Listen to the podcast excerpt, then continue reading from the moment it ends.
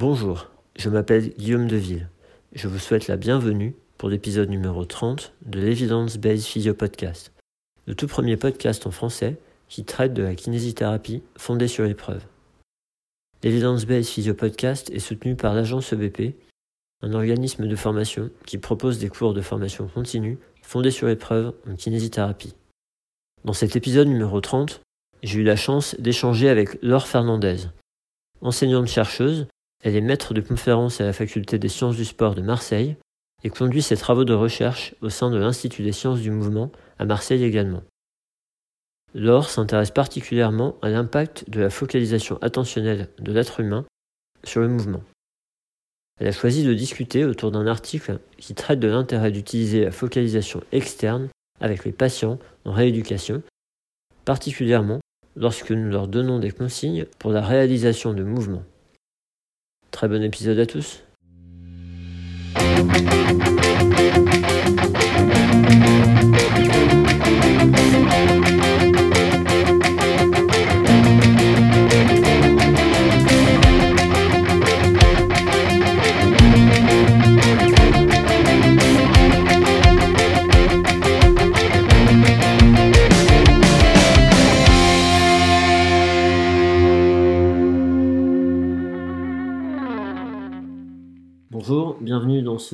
Épisode de l'Evidence Based Physio Podcast. Alors aujourd'hui, j'ai la chance d'être avec Laure Fernandez. Bonjour Laure. Bonjour. Comment tu vas? Ça va bien, merci. Merci pour l'invitation. Eh ben, écoute, euh, avec plaisir. Merci, euh, merci d'avoir fait la, démarche aussi de nous contacter. Je sollicite régulièrement des, euh, des personnes, enfin, ou même sur Facebook, il n'y a pas longtemps, j'avais lancé un petit appel aux personnes qui étaient intéressées. Il y a pas mal de personnes qui ont réagi. Euh, toi, c'est pas passé par là, je crois, tu nous as contacté directement, donc c'est, cool, c'était vraiment bien bon moment pour le faire, donc euh, je te remercie pour ça. Mais de rien. Ouais, non, moi c'était une, non, c'était vraiment une, un contact très spontané parce que parce que je m'intéresse de plus en plus à, à l'EVP, au lien qu'il peut y avoir entre la, kiné et la recherche. Donc, euh, donc, je vous ai contacté pour, pour discuter et euh, finalement, euh, finalement, merci pour l'invitation dans le podcast. avec plaisir. Avec plaisir. alors, traditionnellement, bah, est-ce que tu veux bien te, te présenter à nos auditeurs? Oui, donc je m'appelle Laure Fernandez. du coup, alors je suis maître de conférence euh, à l'université. Euh, donc dit différemment, c'est euh, ce qu'on appelle un enseignant-chercheur. Donc j'exerce à 50% une activité d'enseignement et j'enseigne à la faculté des sciences du sport à Marseille. donc j'ai des enseignements qui vont de la première année jusqu'à des, des masters. Euh, donc les masters, c'est plus des masters orientés euh, recherche et euh, recherche en sciences du mouvement humain, puisque les études en, en STAPS peuvent mener à, à, à, plusieurs débouchés, dont, la, dont les, tous les métiers de la, la recherche. donc je suis 50% enseignante et à côté 50% chercheur. Donc j'exerce mon activité de recherche à l'Institut des sciences du mouvement à Marseille également. Donc c'est un laboratoire, on, on appelle ça un UMR, qui est une unité mixte de recherche en fait, on est un labo euh, mixte CNRS et université, donc euh, ex-Marseille Université, puisqu'on est sur, sur Marseille. Euh, c'est un gros laboratoire qui, a pour thématique générale donc le, mouvement humain, l'étude du mouvement humain, et, qui est divisé en, en, différents groupes de recherche, en différentes équipes. Donc moi, je suis dans une équipe mixte, biomécanique et contrôle moteur. Donc on essaye de plus en plus de mener des recherches interdisciplinaire ou pluridisciplinaire entre la biomécanique et le, contrôle moteur. Donc moi, je suis issue du, champ du contrôle moteur, des neurosciences comportementales plus, euh, précisément. Euh, L'idée, c'est de, comprendre les mécanismes de contrôle du, mouvement. Donc euh, l'objet d'étude, c'est le mouvement. On parle vraiment du mouvement. On n'est pas en neurosciences, mais en neurosciences comportementales donc les, les, études qui, qui s'occupent plus de, enfin qui s'intéressent plus aux, différentes aires cérébrales impliquées dans le mouvement, aux structures cérébrales qui, impliquées dans le mouvement, c'est plus du domaine des neurosciences. Nous, on, a une, une, démarche qui est un petit peu inverse, à savoir qu'on analyse le mouvement. Donc euh, bon, on monte des protocoles de recherche qui permettent de, de, de créer les conditions dans lesquelles on, on analyse du mouvement et à partir de l'analyse du, euh, du, mouvement, on essaye de remonter aux mécanismes de contrôle, aux stratégies de contrôle qui nous permettent d'analyser le, le, mouvement. Euh, du fait qu'on est un, un, laboratoire assez, euh, assez important avec, euh, avec différentes spécialités, on peut avoir une analyse du mouvement à différents niveaux. Et c'est ce qui fait vraiment l'intérêt, je pense, de, de, de, notre recherche qui est, qui est du coup pluridisciplinaire. C'est qu'on essaye quand même d'analyser la production de ce, ce, geste ou la production de la, des habiletés motrices à différents niveaux. Ça peut être un, un niveau euh, biomécanique ou un niveau euh, donc neuromusculaire, mais ça peut être également à, à, à un, niveau, euh, un niveau plus global au niveau du, de, de, la cinématique du mouvement, mais également à un niveau un petit peu plus cognitif. On peut mesurer du, du, des temps de réaction. On peut, on peut aussi également orienter les protocoles de recherche dans des dans des axes plus psycho, je dirais, en proposant des, protocoles de double tâche, où, euh, où, en fait on va, travailler également sur des processus cognitifs, à savoir les processus attentionnels ou les processus euh, de, mémoire, qui sont quand même grandement impliqués dans, la production du geste, dans la planification du geste et la, programmation du geste. Donc, euh, de, de, par ces multiples compétences qu'on peut trouver dans, dans le laboratoire, ça nous ça nous assure, enfin, ça nous permet quand même de, de, de pouvoir avoir cette, cette, cette, vision globale et euh, cette vision pluridisciplinaire de la production du geste et non pas une vision segmentée ou une vision assez, assez cloisonnée. Okay. Donc, euh, donc voilà, c'est un réel enjeu que de faire de la pluridisciplinarité parce qu'il faut réussir à, à faire discuter en, ensemble des, des finalement des, des, domaines scientifiques, enfin des, des, des approches qui sont qui sont qui sont pas toujours orientées vers le même vers le même but mais c'est euh, c'est hyper intéressant et je pense qu'on a on a vraiment à gagner euh, enfin, je peux pas faire la pub de la pluridisciplinarité mais euh, mais je pense qu'on a vraiment la, la, vraiment quelque chose à, à, gagner à, avoir une, une approche holistique de, du mouvement plutôt qu'une une approche très euh, très segmentée ou très très monodisciplinaire mmh. Oui, bah, tu sais, le droit hein, de faire de la pub de la pluridisciplinarité. Enfin, on, en parle déjà dans le podcast entre professionnels de santé plus souvent, mais euh, élargir, euh, c'est super intéressant hein, d'élargir. Déjà par rapport à ce que tu viens de dire, j'aurais deux questions. la première question, c'est euh, dans vos analyses de mouvement, est-ce que c'est que du mouvement physiologique ou est-ce qu'il y a du mouvement pathologique? Et la deuxième question, c'est quand tu dis pluridisciplinaire, c'est quoi les disciplines en fait? Alors, euh, pour répondre à la première question, euh, nous, on analyse le mouvement et on analyse le mouvement euh, au, au, dans le sens le plus large possible. Donc, c'est le mouvement sain, mais c'est également le mouvement pathologique. Okay. Dans l'analyse du mouvement pathologique, il y a deux, il y a, il y a, il y a deux façons d'aborder la, la, pathologie.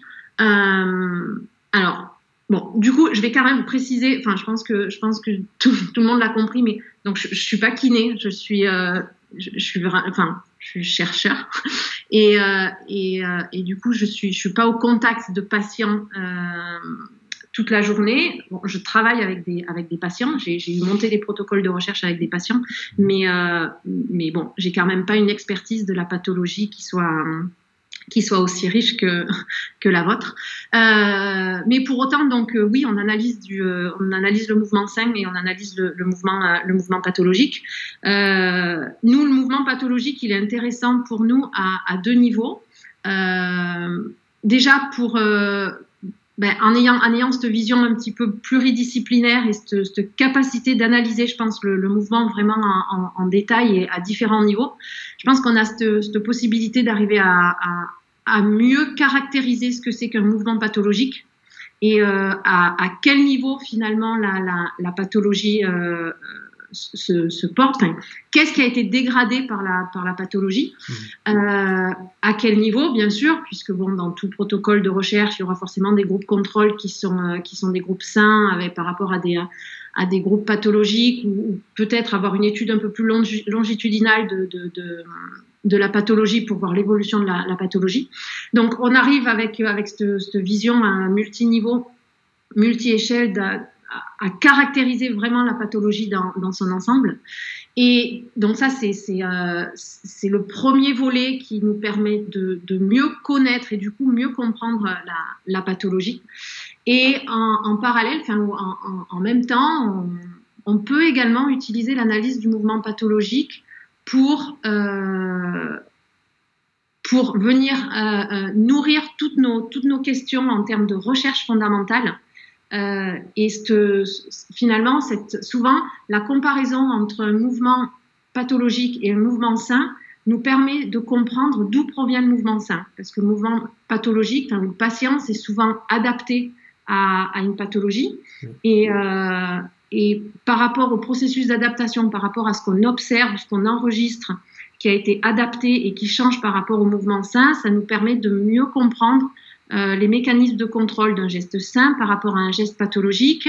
Euh, alors, je ne sais pas si je suis très claire, mais euh, mais on a, on, a, on a un exemple de, on a, on a une, pas mal de recherches dans, dans le laboratoire qui, qui se portent sur la, dans tout ce qui est l'aspect sensorimoteur. Mhm. Et on a une, une, patiente qui est déafférentée, donc une patiente qui a aucune, aucune afférence sensitive en, dessous du, en, dessous de la, en dessous de la nuque. Et donc, aucune afférence sensitive ni même proprioception, puisque en fait, il n'y a, aucun signal qui, qui remonte. Euh, aucun signal afférent qui, euh, qui, remonte. Et, euh, et du coup, il y a de nombreux protocoles de recherche qui ont, qui ont, été, qui ont été menés avec, avec cette patiente sur finalement des tâches de laboratoire qu'elle est capable de. Alors, c'est péjoratif de dire qu'elle est capable de faire, mais des tâches de laboratoire qui, en s'étant adaptées à sa pathologie, elle est en mesure de, de, de faire qui au final nous renseigne sur le fait que certaines afférences ou certains signaux que l'on pensait essentiels dans le guidage du mouvement, dans le contrôle du mouvement pour un sujet sain, mais ben, finalement on se rend compte qu'ils euh, ne sont pas si essentiels que ça. Mhm. Alors on les utilise euh, au quotidien parce qu'on les a, mais on, on se rend compte en, en, observant en analysant un patient pathologique que quand on les a pas, finalement le geste il peut aussi être euh, réalisé tout aussi bien. Alors, on n'est pas sur, des, sur les mêmes critères de performance, mais, euh, mais c'est dans ce sens que, que, le patient pathologique nous permet de, de mieux comprendre le, les, mécanismes de contrôle du mouvement dans sa globalité.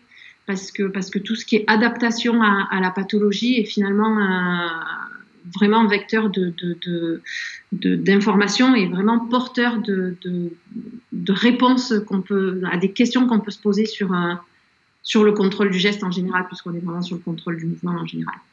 Euh, voilà, j'étais peut-être un peu longue dans ma, dans ma réponse, mais oui, on, on analyse des sujets euh, sains comme des sujets pathologiques. Et je crois qu'il y avait une deuxième question, mais finalement, je l'ai perdue en route. C'était sur euh, l'aspect pluridisciplinaire, en fait. C'est quoi les disciplines, les disciplines euh Alors, pluridisciplinaire, euh, alors dans le laboratoire, si, si, si vraiment je fais un, une photo euh, des, disciplines dans le laboratoire, euh, c'est un petit peu toutes les, toutes les disciplines qui permettent euh, de comprendre la performance motrice et le, et le geste, la, la, le mouvement humain dans son, dans son ensemble. Donc on va parler de neurosciences comportementales de contrôle moteur. On va parler de biomécanique. On a également, euh, on va parler de physiologie donc euh, plus en termes de, physiologie de l'effort ou d'adaptation des, euh, marqueurs physiologiques à l'effort ou, pas, donc dans certaines conditions. Mais on a également des, équipes qui travaillent en, en, en, sciences humaines et sociales pour tout ce qui est côté un petit peu plus système de valeurs, motivation, euh, prise de risque dans les différentes activités qu'on peut, qu'on peut étudier ou dans les différentes euh, situations. Euh, il, y a des, il y a des études qui peuvent être menées en, en SHS, en sciences humaines et sociales également sur, euh, sur le genre, donc quelles, quelles, quelles sont les, les, différences de comportement qu'on peut observer entre, entre un homme et une femme. Donc ça, c'est, ça, c'est le côté très, euh, très SHS. Et puis, on a également des, équipes qui travaillent en, en robotique ou en, biomécanique, mais en biomécanique des matériaux. Donc, on a par exemple une équipe qui, euh, qui modélise, euh, qui travaille beaucoup sur des éléments finis de, de, prothèses de hanche pour voir comment pourrait, euh, pourrait vieillir la prothèse de hanche, mais également qui, l'intègre dans des modèles biomécaniques pour, euh, pour tester les différentes contraintes que peut subir cette, cette, prothèse euh, en fonction de différents matériaux qui peuvent être euh, traités dans, qui peuvent être implémentés dans, dans la prothèse. Donc ça, c'est un côté un peu plus biomécanique, mais biomécanique des matériaux. Et on a également une équipe qui travaille en robotique et notamment sur sur la, la, sur des insectes volants, enfin pour plus précisément la, la, mouche ou l'abeille, mmh. parce qu'en fait on se rend compte qu'il y a un parallèle qui peut être fait entre le système perceptif humain et le système perceptif de, de l'abeille, et on, on essaye d'équiper des, des, robots ou des drones avec des des capteurs qui, euh, qui seraient sensibles à des, à des capteurs euh, que possède la mouche ou, ou l'abeille. Euh, donc euh, bon, ça c'est un petit peu plus le côté le côté animal, un peu moins humain, mais mais pareil, on essaye de comparer un petit peu le système perceptif humain au système perceptif de, de ces insectes. Alors je, je suis moins à l'aise parce que c'est c'est pas ma partie et j'avoue être être être en manque de d'éléments à, à, fournir là-dessus, mais bon ça ça ça permet de vous donner un paysage euh, de ce qu'est la pluridisciplinarité quand on étudie le mouvement euh, humain. Dans un labo, euh, un labo comme le tien, ouais. Ok. Ok. Intéressant. Donc effectivement, c'est c'est riche. Ça va être sympa de, bosser dans, dans cet environnement-là. est-ce que, bah tiens, est-ce, que tu veux nous, nous présenter du coup l'article que tu as choisi pour discuter aujourd'hui? Oui. Alors, le, bon, là, là, là, là la recherche n'a pas été, enfin, la sélection n'a pas été, euh, a pas été facile. Euh, je, on a quand même tendance à, lire des, articles en recherche qui sont, euh, qui sont tous formatés un peu de la même façon, à savoir bon, une introduction et puis une, méthode, enfin, je ne vais, pas l'apprendre, mais bon, un protocole de recherche avec une, expérience, une manip et puis des résultats. Et, en fait, le, concept dont je voulais un petit peu parler à travers ce, podcast, qui est le, qui est le concept de l'orientation du focus attentionnel, euh, c'est un concept qui s'applique à, plusieurs pathologies, enfin l'ensemble des pathologies, je pense, à, dans plusieurs domaines. Et du coup, je trouvais trop réducteur de choisir un article avec une expérience qui allait porter sur l'orientation d'un focus attentionnel dans une situation, avec une pathologie, avec un type de protocole en particulier. Donc j'ai vraiment essayé de trouver un article euh, pas trop long, mais qui soit, euh, finalement, on appelle ça des reviews ou une overview, enfin une, ouais, une revue, euh, une revue un, petit peu, un, petit peu, générale, mais qui, qui, qui introduisait aussi à un niveau euh, un petit peu plus théorique, alors on va peut-être aborder des, des, termes un peu plus théoriques dans, dans, le podcast, mais qui introduisait cette notion de d'orientation du focus attentionnel, qui fait appel donc au processus attentionnel et qui fait appel à, à, des, à des processus qui sont impliqués dans, dans, le, dans des protocoles d'apprentissage. Pourquoi? Parce que je pense que dans le, le rôle de, de, de clinicien ou de, de kinésithérapeute, je pense que les, les, les, les, praticiens, les cliniciens peuvent être engagés dans, un, dans, un, dans des protocoles de, de alors retraining. En français, on va peut-être le traduire par un ouais, réentraînement, bah, ouais, réentraînement, tu sais, euh, rééducation, on pourrait presque dire, je sais pas, ça dépend, mais voilà, donc rééducation, euh, rééducation motrice. Je pense que c'est, il y a aussi tous les, toutes les, les, notions de, de, de, rééducation neuromotrice qui sont un petit peu à, à, à la mode, enfin c'est pas, enfin qui sont euh, qui sont quand même assez euh, assez exploités euh, actuellement. donc tout ça, ça, ça, fait, je pense, ça fait appel à des finalement derrière il peut y avoir des, des concepts liés à tout ce qui est processus d'apprentissage, processus de, on vient finalement essayer de modifier un geste ou de corriger un, geste ou un, patron moteur. Et, et l'idée que j'avais, enfin pourquoi j'ai choisi ce papier, c'est que j'aurais aimé donner un petit peu quelques quelques billes, euh, théoriques, mais euh, mais mais qui, s'appliquent, parce que je pense qu'il y a des concepts théoriques qui, euh, qui peuvent servir hein, dans, dans, dans, le milieu clinique et, et, qui peuvent être vraiment facilement transférables et, et applicables. Donc, donc voilà. Et du coup, ce papier, il, euh, fait bien discuter un, aspect un peu théorique, mais qui est, traité de façon assez, euh, assez léger finalement, avec des exemples très concrets sur plusieurs expériences qui ont été, euh, faites et qui, valident en plus ce, cette notion d'orientation du focus attentionnel. Euh, dans certaines situations qui peut être plus, euh, plus efficient ou, euh, ou, plus efficace que dans d'autres situations. Donc voilà pourquoi j'ai choisi ce, ce, papier que je vais te laisser traduire, dont je vais te laisser traduire le, le titre. Ah oui. J'étais pas prêt à ça, moi. Non, mais euh, l'impact du focus attentionnel sur le traitement des, des désordres de mouvements musculo-squelettiques, en fait, on va dire. Ouais, ça peut être. Bah, de toute façon, on mettra, on mettra le lien vers euh, la page de l'article pour les auditeurs.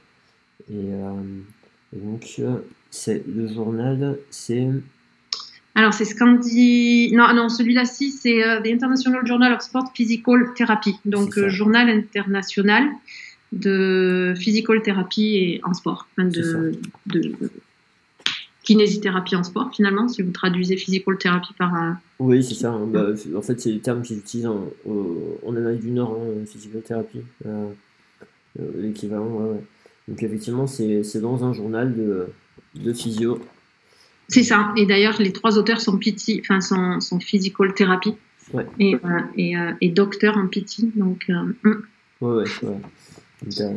Tu as, choisi un, un, article qui a été écrit par des confrères d'Amérique du Nord. c'est une équipe de Boston. C'est ça. Alors, bah, du coup, euh, qu'est-ce que, de quoi tu as envie de discuter plus précisément par rapport à ce qui est dit dans, l'article euh, alors, le, terme très général, enfin, le, concept très général que j'aurais, j'aurais aimé aborder, c'est, c'est le concept de l'apprentissage moteur. Et, euh, et finalement, euh, l'apprentissage moteur, ça, va nous permettre de, ça, va me permettre de, décliner euh, les, deux notions clés que sont les, notions de focalisation interne et focalisation externe. Euh, pourquoi? Parce que, donc comme ça a été, ça a été dit dans l'article et ça a été quand même testé de nombreuses fois et publié de nombreuses fois dans la littérature, euh, quand, quand on, prescrit un, exercice ou on, demande à un, patient ou à quelqu'un de réaliser un, exercice, la plupart du temps, il y a ce qu'on appelle une, orientation de son focus attentionnel. Enfin, on, oriente son focus attentionnel et donc là, on va rentrer un petit peu dans, euh, la, technicité de, de, ces termes, mais euh, il existe en fait deux types de focus attentionnel. On va parler de focus attentionnel interne ou de focus attentionnel externe. Et, et, dans la littérature, il y a quand même euh, de, maintenant une, une, une, une large évidence sur l'avantage d'un focus attentionnel externe par rapport à un focus attentionnel interne peut-être que pour définir, enfin avant de commencer, hein, pour, définir les, euh, les, deux termes, en fait, un focus attentionnel interne, c'est qu'on on, oriente l'attention du, sujet, l'attention du, patient, vers, euh, vers son propre corps, donc vers un, mouvement, vers, une articulation, par exemple, ou par, vers, maintenir ses genoux serrés, ou euh, euh, maintenir ses pieds à l'horizontale. Donc, c'est des, orientations internes.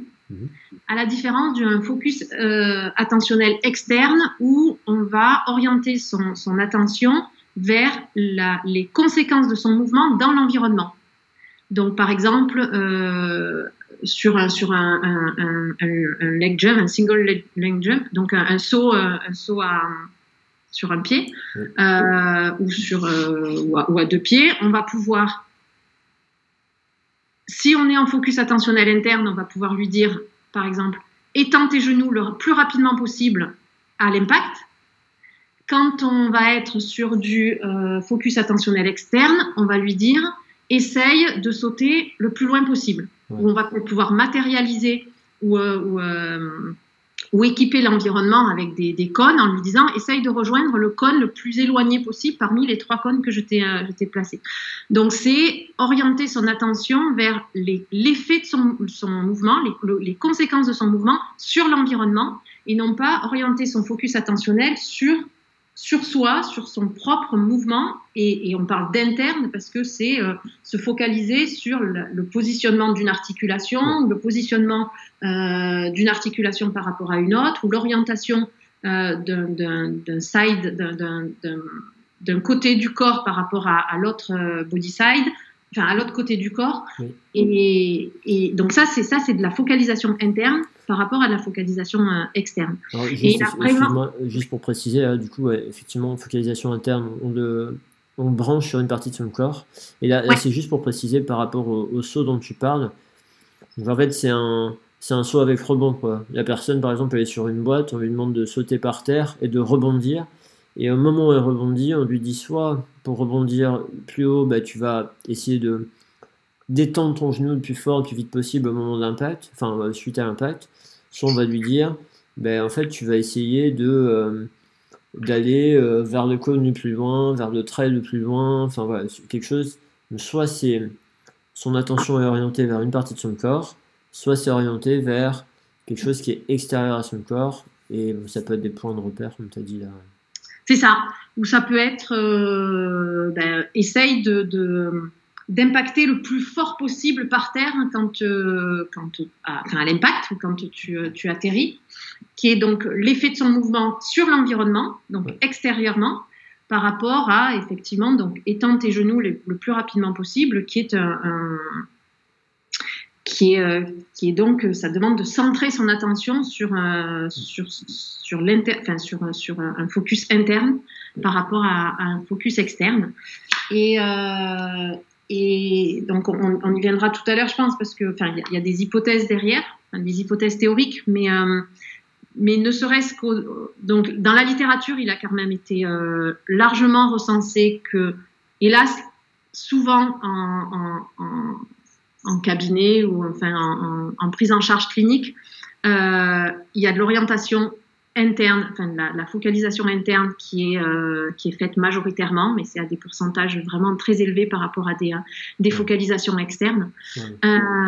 et pourtant, il a été vraiment démontré que la focalisation externe est, est beaucoup plus favorable et elle est plus favorable à, à plusieurs niveaux. donc déjà, elle va permettre un apprentissage plus rapide. Donc ça va permettre, si on est dans une orientation, une démarche de, retraining par exemple, ça va permettre que le, patient se rééduque plus rapidement, donc apprenne un nouveau patron moteur plus rapidement. Et en plus de ça, ça va être un, apprentissage qui est plus stable dans le temps, donc qui va être euh, euh, maintenu à, plus long terme, puisque, puisque enfin, de toutes les études qui ont été faites sur les, les, protocoles d'apprentissage, la vérification de l'apprentissage, enfin, la, la, notion d'apprentissage se vérifie souvent avec ce qu'on appelle des tests de, de rétention. C'est des tests qui sont faits à distance du protocole d'apprentissage. Et finalement la performance est maintenue à distance du protocole d'apprentissage, à ce moment-là, on a vraiment la preuve que quelque chose a été appris donc, ça n'a pas été simplement une adaptation pendant le temps du protocole de rééducation, mais c'est quelque chose qui a été appris. Donc, il veut dire que structurellement parlant, il y a quelque chose qui a changé au niveau des processus de, de, programmation motrice.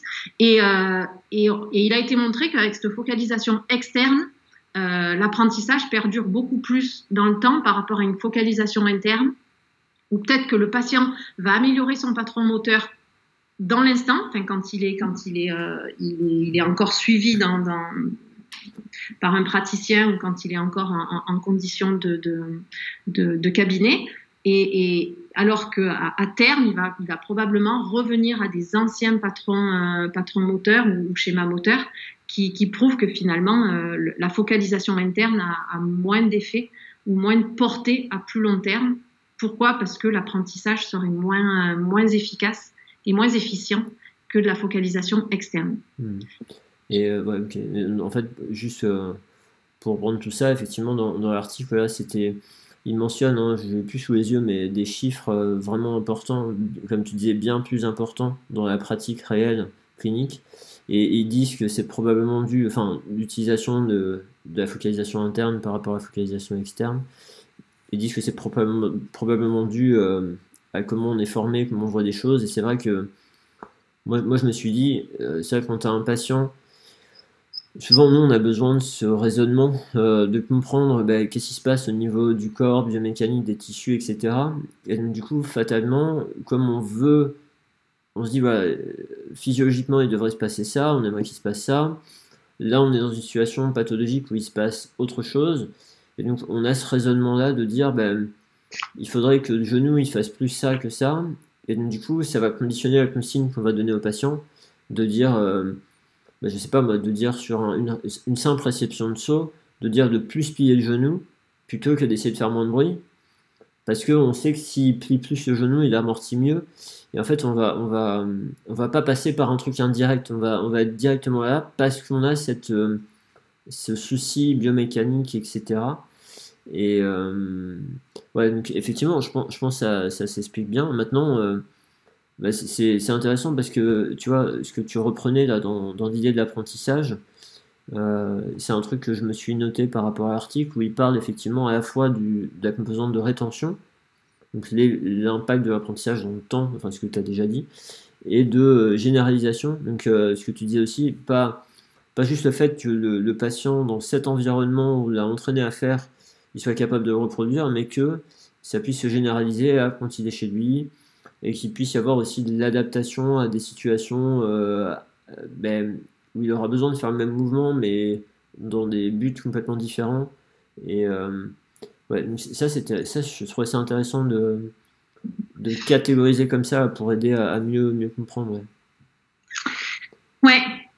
Et ouais, du coup, je voulais rebondir. Alors, complètement, je vais revenir sur ce qui est, ce qui est la rétention et la, généralisation, et on va même pouvoir compléter avec euh, l'adaptabilité. Mais euh, du coup, je voulais revenir d'abord rebondir sur, euh, sur ce que tu disais et sur votre vision, vision plus peut-être biomécanique. Alors, moi, peut-être que je parlerai, enfin, même dans l'article, hein, c'est ce qu'il disait, c'est que c'est qu'il disait que les, praticiens avaient peut-être plus l'habitude de, de, segmenter le système, de, le système moteur,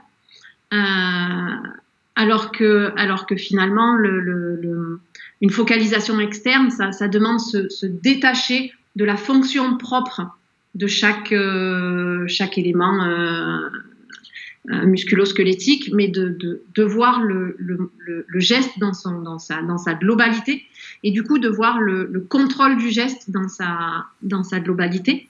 Et, euh, et donc, pour, alors, sans, rentrer dans les détails euh, théoriques, mais euh, mais pour continuer sur cette notion de, segmentation du, système moteur par rapport au contrôle du geste dans, son ensemble, en fait, pourquoi il a été démontré, la théorie qu'il y a derrière qui permet d'expliquer que la focalisation externe est plus bénéfique qu'une focalisation euh, interne, c'est l'hypothèse de l'hypothèse de l'action contrainte. Et ce qu'il y a derrière, c'est euh, alors pour, pour, pour, rester assez assez simple, mais mais je pense que c'est important pour comprendre l'avantage la, la, de cette focalisation externe par rapport à, à, la focalisation interne. En fait, la focalisation euh, interne, elle, euh, elle met le sujet dans une situation de contrôle conscient de son mouvement. Ouais. Et, euh, et en fait, elle contraint le système. Alors bon, euh, la variabilité humaine, c'est une des grandes lois du mouvement humain. Donc on est, euh, on est, on est, on est, variable, on a un certain, certain nombre de degrés de liberté à chaque articulation et on exploite cette variabilité euh, de, façon, de façon optimale. Et finalement, quand on a une focalisation interne, on, on contraint le système, enfin, on, oriente le sujet vers un contrôle conscient de son mouvement qui fait que indirectement on contraint le système en, en gelant et en contraignant certains degrés de liberté, mmh. qui, euh, qui n'est pas le cas quand on le dirige vers une focalisation externe, pour laquelle il est euh, finalement totalement libre de, de, de, de geler ou de, dégeler des, des, degrés de liberté, donc il est totalement libre de s'organiser.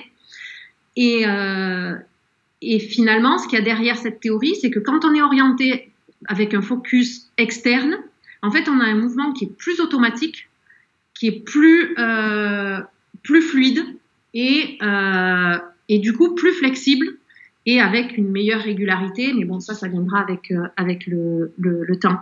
Donc, c'est vraiment cette notion de contrôle conscient dans le cas d'un focus interne par rapport à un un mouvement plus automatique dans, la notion dans, l'orientation d'un focus externe. Et finalement, cette différence et l'idée de mener le, sujet, de diriger le sujet, d'orienter le sujet, d'orienter le patient, pardon, vers un, mouvement plus automatique et plus réflexe, ça va libérer des ressources attentionnelles et ça va, ça va en plus de ça libérer le mouvement. alors sans, partir sur toute la la, voie des, ressources attentionnelles impliquées dans le mouvement qui peut rendre plus coûteux cognitivement parlant l'apprentissage quand on est dans quelque chose qui est coûteux attentionnellement, finalement, si, on, en garde les grands principes, au plus le mouvement est réalisé de façon automatique, au moins il est coûteux attentionnellement et, euh, cognitivement parlant, et en plus de ça, au plus euh, le sujet pourra exploiter la variabilité qui lui est autorisée, et, euh, et, du coup, au plus automatique sera, sa réponse. Donc ça, c'était pour rebondir sur, euh, sur le, le, le, le, fait de segmenter euh, peut-être un petit peu plus le, système, le système moteur et, expliquer finalement vraiment la, la théorie qu'il y avait derrière cette, cet avantage à un focus externe par rapport à un focus interne, en espérant pas avoir été trop, trop théorique, mais, mais cette notion d'automaticité par rapport à, à, une action trop contrainte et, et, avec une orientation enfin, avec un guidage conscient du mouvement, c'est, euh, je pense que c'est essentiel.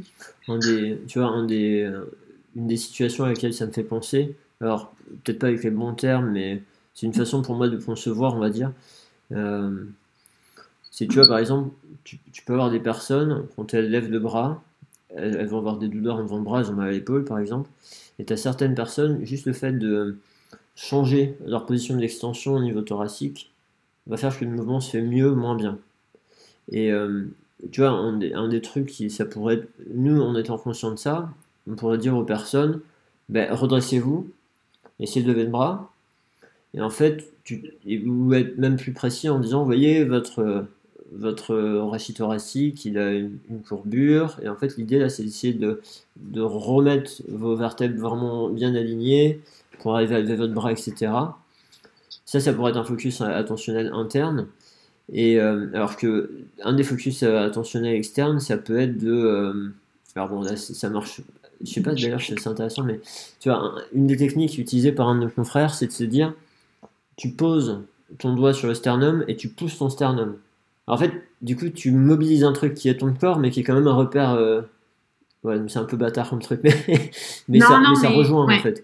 Et en fait, l'idée c'est que de faire ça, ben, tu te retrouves avec une personne, effectivement, qui va avoir un contrôle plus fin au niveau de ce mouvement-là, et qui va pas faire un mouvement, il va déployer, enfin, surcontracter certains muscles et pas en utiliser d'autres, etc. Là, ce sera beaucoup plus fin, et ça va plus il va plus facilement retrouver un, quelque chose qu'il faisait avant d'avoir mal à l'épaule. Cette notion de retraining, mais peut-être c'est l'idée d'arriver à justement réactiver des schémas moteurs qu'il a déjà appris tout au long de sa vie et qu'il a, il a perdu depuis qu'il a mal. Du coup, voilà, juste, juste de faire ça, et as des personnes, ça modifie beaucoup plus leurs symptômes si tu leur demandes, si tu leur donnes cette consigne-là, plutôt que de dire euh, bah, serrez vos omoplates ou essayez de redresser votre colonne, ce genre de choses. Oui, ouais, ouais. Et, euh, et tu vois, donc tu parlais de, de, de peut-être mettre le, le, doigt sur le sternum et euh, d'essayer de lui, euh, lui demander de, de, de propulser, peut-être propulser le doigt le plus loin possible, propulser le, le sternum vers le plus, le plus, loin possible. L'idée étant toujours d'arriver à avoir une orientation du mouvement vers l'environnement et pas une orientation du mouvement centrée sur soi-même. Euh, déjà parce que, alors, Là, bon, tu parles du sternum, donc ça demande à ce que le, patient ait une propre localisation, enfin, parvienne à, localiser son, sternum, bon, même si, même si vous, euh, vous l'aidez. Mais, euh, mais ne serait-ce qu'en lui disant, euh, bon, bah, propulse ton, ton, ton, ton, plexus solaire le, plus loin possible.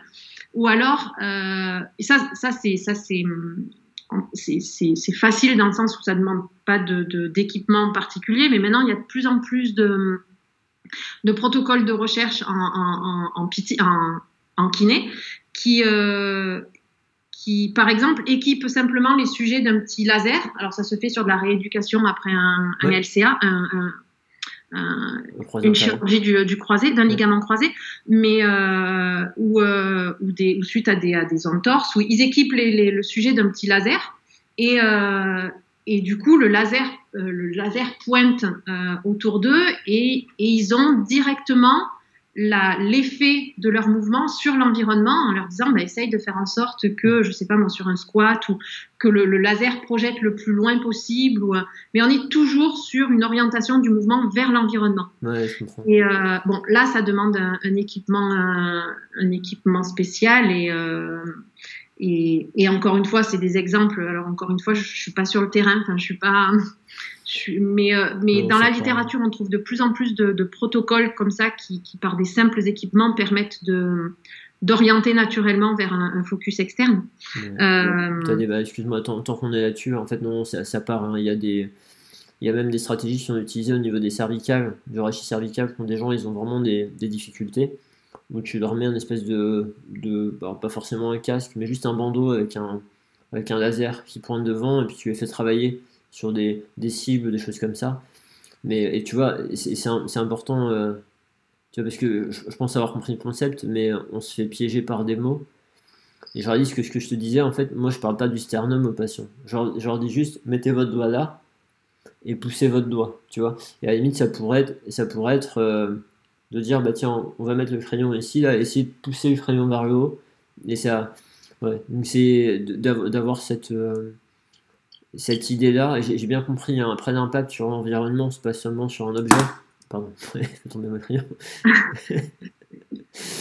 Mais euh, ouais, donc euh, je, comprends bien l'idée. Ouais. Oui, et alors forcément, ça peut, ça, peut, on peut complexifier le, protocole à l'infini. On peut, on peut partir dans des protocoles, ou, des, des, équipements qui qui vont jusqu'à, on peut avoir de la RA, de la réalité augmentée ou même de la réalité virtuelle, forcément, mais, euh, mais ou des, ou des biofeedbacks. Il y a, il y a, pas mal d'études de, qui ont été faites en gate retraining, donc sur, des, euh, sur de la, la, la, la rééducation en, en, course à pied. En course à pied. Euh, qui ont, qui ont des, qui ont des, des, des biofeedbacks sur, sur la, la, la, hauteur du bassin ou sur un, qui matérialise l'accélération le, le, du tibia avec des, des, accéléromètres qui sont posés sur du, tibia sur le tibia ou... donc ça ça demande quand même des équipements euh, plus complexes des, à ce moment-là c'est des protocoles qui doivent être réalisés en laboratoire parce que ça demande euh, donc on bascule sur du biofeedback on, on bascule sur des, euh, des, des, données qui sont euh, formulées à, qui sont données en temps réel. Donc pendant que le, sujet réalise la tâche a c'est c'est propre, le propre, euh, l'effet de son mouvement qui est rendu en temps réel euh, donc sur un écran ou autre.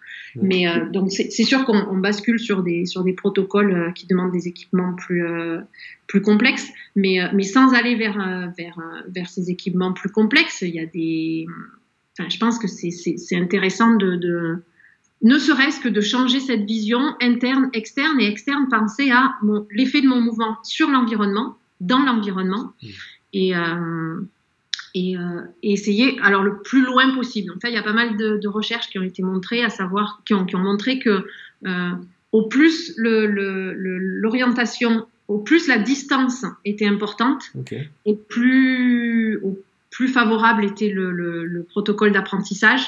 Mais il y, a, il y a quand même une distinction à faire, à savoir que cet effet de distance est plus bénéfique chez des experts par rapport à des, euh, à des novices. Donc ça a été fait en sport par exemple parce qu'il y a quand même beaucoup d'études qui ont été faites là-dessus sur des, des apprentissages d'habileté euh, d'habileté motrice. Euh, des experts euh, en golf par exemple, l'étude elle a été réalisée en golf. Euh, des, des, experts en golf ont beaucoup plus à gagner sur un focus externe à distance. Donc on leur demande de viser quelque chose avec leur quand ils font un putt de golf avec le club à distance euh, l'effet est plus bénéfique que, que, qu'un novice. Euh, ou un novice, il aura, on aura tendance à essayer de, de d'avoir un focus externe sur l'environnement, mais à une distance moindre, euh, enfin moins, moins éloignée du corps que, que ce qu'on peut se permettre avec un expert. Bon, ça, ça c'est intéressant, c'est intéressant, excuse-moi, je te coupe là-dessus, parce que euh, je pense que c'est intéressant pour nous, pour notre pratique, et euh, tu vois, à la fois, alors, à la fois l'histoire de, ok, parfois ça nécessite du matériel qu'on n'a pas forcément au cabinet, etc. Mais ce qui est intéressant, c'est que à partir du moment où il y a des gens en recherche qui arrivent à identifier des choses, et qu'après, euh, nous on est au courant de ça, ou qu'ils échangent avec des praticiens, bah, les praticiens ils peuvent avoir des idées pour arriver à reproduire ça de façon moins, moins coûteuse, etc. Et puis, euh, enfin, tu vois, moi, ce que, ce que je te décris là, parfois on est des patients où si le patient réalise un mouvement une dizaine de fois, mais plusieurs fois par jour, en fait, en termes d'apprentissage, on va avoir un gros impact plutôt que s'il le fait que au cabinet, par exemple, avec toute la fatigabilité qu'il peut y avoir sur certaines pathologies. Même si il peut le faire, tu vois, je disais son doigt, mais s'il peut le faire avec euh, quelque chose qu'il a toujours sur lui, ou, même, même une pensée et pas forcément un matériel, en fait, on va, on va pouvoir trouver des compromis parfois qui marchent. Et ce que tu disais sur le fait de d'éloigner, tu vois, alors je reste sur ces idées d'épaule, parfois des patients, quand tu, tu, leur dis de monter les mains vers le plafond, alors soit tu leur dis de monter les mains le plus haut possible, soit tu leur dis d'essayer de toucher le plafond, et effectivement, tu, en fonction des patients, tu vas avoir des consignes qui vont faire que le mouvement qui était douloureux ne l'est plus. Et en fait, en fonction de ta consigne, ça va changer. Donc, euh, ce que tu as dit d'avoir pour notion que pour certaines personnes, ce sera plus efficace plus loin, mais peut-être que pour d'autres personnes, ça ne sera pas le cas. Nous, c'est tout bête, ça nous donne des options. En fait, on, peut dire, bah tiens, essaye de faire en pensant comme ça, essaye de faire en pensant comme ça. Et euh, c'est quoi qui est le plus facile? C'est quoi qui, euh, qui rend votre geste plus facile, moins lourd, moins douloureux, etc. Et puis après, on, on, garde pour le, patient en question. Quoi. Complètement. Et je pense que c'est là, euh, c'est, euh, là l'intérêt. Alors, c'est là l'intérêt que, qu'on peut avoir de, de, travailler ensemble, d'essayer d'amener euh, la kiné dans le laboratoire ou d'amener le laboratoire dans, dans, le cabinet de kiné. Mais, mais voilà, nous on a, nous on les, enfin, en, recherche, on, essaye de théoriser souvent euh, les, les, choses ou de conceptualiser les choses. Euh, vous, vous, à côté, vous avez une expérience de terrain qui, euh, qui permet donc déjà de, tester, de tester différentes choses, de vous adapter parce que vous avez, je pense, que vous avez une, telle expérience que vous avez un, panel de, possibilités ou un panel de choix ou un éventail de choix euh, possible selon la pathologie, selon le patient, selon la douleur, selon euh, et, euh, donc l'idée, ça serait peut-être ben, au niveau recherche d'orienter et de donner des grands principes. Et vous, avec avec votre votre expertise et votre connaissance et, et je pense que vous avez une fois que vous avez le cadre, vous avez cette, cette, cette richesse de pouvoir évoluer dans le dans enfin de pouvoir vous adapter et de pouvoir choisir la, la, la, meilleure combinaison possible euh, euh, et, spécifique au, et spécifique aux patients. Euh, c'est vachement important ce que tu dis là, dans le sens où on parle de pratique fondée sur l'épreuve, on parle de l'importance la place de la, tu trois piliers, la science, les préférences du patient et l'expertise du clinicien. Et souvent, c'est bon, bah, la science, on s'y intéresse, on, voit bien ce que c'est. Enfin, même si on n'est pas forcément toujours vraiment étonnant les aboutissants, mais on sait ce que ça veut dire, la science, la littérature, etc., les données.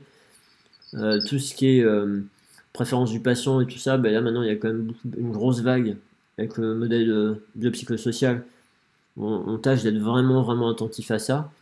Et du coup, la notion d'expertise du clinicien, sachant qu'il y a une période où il y avait quasiment que ça, un des risques, c'est toujours pareil. Tu es dans un extrême et tu commences à envisager d'autres choses, tu as tendance à laisser tomber ce que tu faisais avant.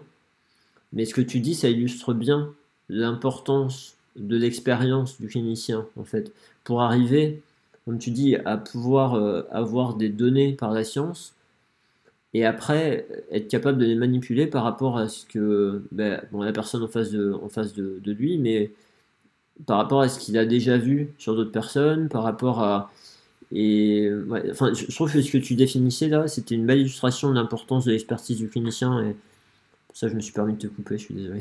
Mais non, mais totalement, totalement. Et, surtout que, euh, surtout que je pense que cette expertise, en plus, elle va vous permettre de, de rapidement de, de, de, enfin de passer d'une solution à, l'autre et de vous rendre compte très rapidement que votre solution, la solution, ben, finalement, elle ne fonctionne pas avec ce patient alors qu'elle pourrait fonctionner avec un patient B alors qu'elle ne fonctionne pas avec un patient A. Et, pardon. Et, euh, et, et, euh, et ça, c'est ça, c'est ça. Il n'y a que vous qui, qui, qui, pouvez le sentir et qui pouvez vous en rendre compte euh, dans l'instant, sans, sans, avoir besoin de mettre en place un protocole de recherche qui, met, qui, qui, qui, nécessite six mois à, à, être tourné pour se rendre compte que finalement, souvent, c'est quand même euh individu dépendant, enfin patient dépendant. Et, et cette expertise-là, elle est, elle, est, elle est riche à partir du moment où vous, oui, où vous avez, vous êtes venu vous nourrir de, de, de du cadre euh, du cadre dans lequel vous pouvez évoluer et qui a peut-être euh, été, euh, été amené par des, des, quelques années de recherche. vous avez, ouais, mais cette, cette, expertise, elle est, elle est, elle, elle, est riche et puis en plus, elle est, je trouve que la, la, la, conséquence, elle est immédiate.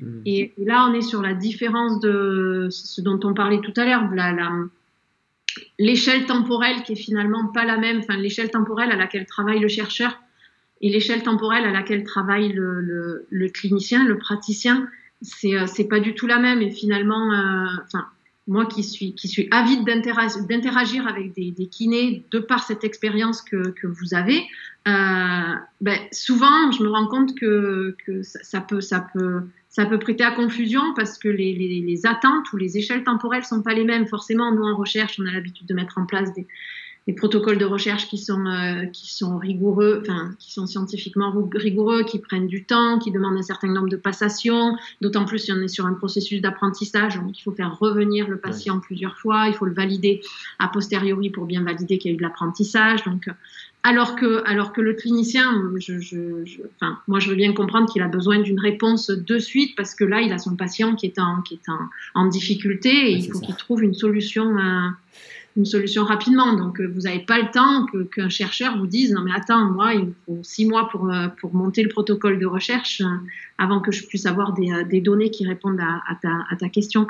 Donc peut-être que si on reste sur des orientations plus macroscopiques, euh, grâce aux différentes études qui, qui, qui peuvent être faites en, en, laboratoire, et après vous votre richesse c'est de c'est d'évoluer dans ce cadre, ce cadre conceptuel qui a été qui a été donné. Et finalement, euh, finalement mon idée de, de, de, de, cette de cette question sur l'orientation du focus interne, du focus externe, elle est là. Le, ce qu'on peut utiliser dans la, en recherche, c'est euh, le cadre qui, qui, qui, qui, a montré que le focus externe, il est, il est quand même plus, euh, plus efficace. Après, à vous d'adapter euh, et de trouver des, des, idées ou des solutions à mettre en place, qui plus est, qui seront probablement patients dépendants. Bien sûr il y a, en fait, il y a plusieurs dimensions là. Ça m'évoque plusieurs dimensions. Euh, tu vas, tu vas avoir, donc, effectivement, comme tu disais, nous, en face de nous, on a une personne qui souffre. Et, euh, du coup, elle n'a pas le temps d'attendre euh, tout un tas de. Et puis en plus, de toute façon, même s'il y a une étude qui est faite, qu'est-ce qui nous dit que ce sera pertinent le résultat pour cette personne-là? Enfin voilà, on ne sait pas. Donc en gros, bah, il faut quand même qu'on l'aide à faire des trucs. Et, euh, alors après, il y a toute la difficulté euh, qu'on peut avoir parce qu'on ne peut pas suivre toute la recherche qui se produit, surtout quand on a une pratique assez large. C'est juste impossible. Et, euh, mais tu vois, un, truc qui est quand même intéressant, c'est que parfois, bon, ok, là, on a notamment une, une, information qui est que le focus attentionnel externe est souvent plus payant que le focus attentionnel interne pour nos patients. Donc concrètement, pour les patients, ça peut être soit je suis face à un patient, je lui donne une consigne habituelle qui est plutôt focalisation interne. Puis je vois que ça marche pas aussi bien que je voudrais, je me pose des questions, je dis ah bah oui tiens, si j'essayais un truc externe, et si ça marche mieux, youpi. Soit j'y pense avant, et donc du coup je me dis bah, je privilégie des focus externes, et puis un beau jour je vois que bah, ça suffit pas, donc du coup je me dis allez euh, celui-là je vais essayer différemment, et puis peut-être pour celui-là bah, ça, marchera euh, mieux de, faire autrement ou de, modifier un peu le truc. Mais il y a aussi la situation qui est que parfois on a des patients qui vont nous dire mais j'ai remarqué que euh, quand, euh, quand je fais. Enfin, eux ils ont besoin de comprendre, mais tu vois, j'ai remarqué que quand je fais l'exercice en tenant cette bande colorée dans les mains, ça marche. Et si j'ai un truc qui est pas coloré, ça marche pas. Et là, le patient, alors déjà, il faut qu'il ait une sacrée confiance en toi pour arriver à te confier un truc pareil, parce qu'en général, ils se disent, euh, voilà, je, dois avoir un problème. Et en fait, de nous, d'avoir des explications et de dire, enfin, tu vois, même un patient, il y a en fait, il y a tellement de trucs. Une des raisons de notre expertise, c'est aussi tout ce que nous apprennent nos patients. Ah oui. tellement de trucs où les patients ils me disent mais attendez moi j'ai remarqué ça et tout mais est-ce que c'est normal? Et toi parfois tu n'as aucune explication et t'es embêté ou parfois tu vois quand même il y, a plusieurs champs qui enfin tu sais tu dis bah écoutez peut-être mais t'en sais rien. Et puis quand t'en as plusieurs qui te disent tu dis quand même il un truc.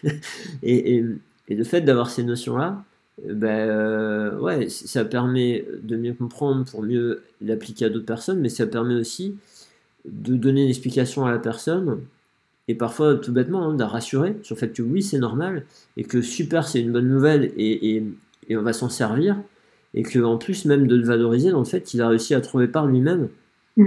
un truc qui est vraiment efficace et mm. là par là-même tu renforces, tu renforces son sentiment d'efficacité personnelle et sa confiance etc et tout, mm. tout ça c'est super intéressant à avoir en fait tu vois ouais Total, ouais, tout à fait. Et, et, en fait, ça me fait penser à, à, la deuxième notion que je voulais aborder, mais sur, euh, sur, sur la notion de feedback. En fait, quand tu parles de, de, de, patient qui a trouvé la solution par lui-même, enfin, ou qui, qui, ouais, qui a trouvé la solution par lui-même et qui. Euh, en fait, je pense que ce qu'il faut, c'est arriver à rendre le patient actif de sa rééducation et, et, et, du coup, donc, il y a cette notion, en fait, il y a, y a les deux notions. Il y a la notion de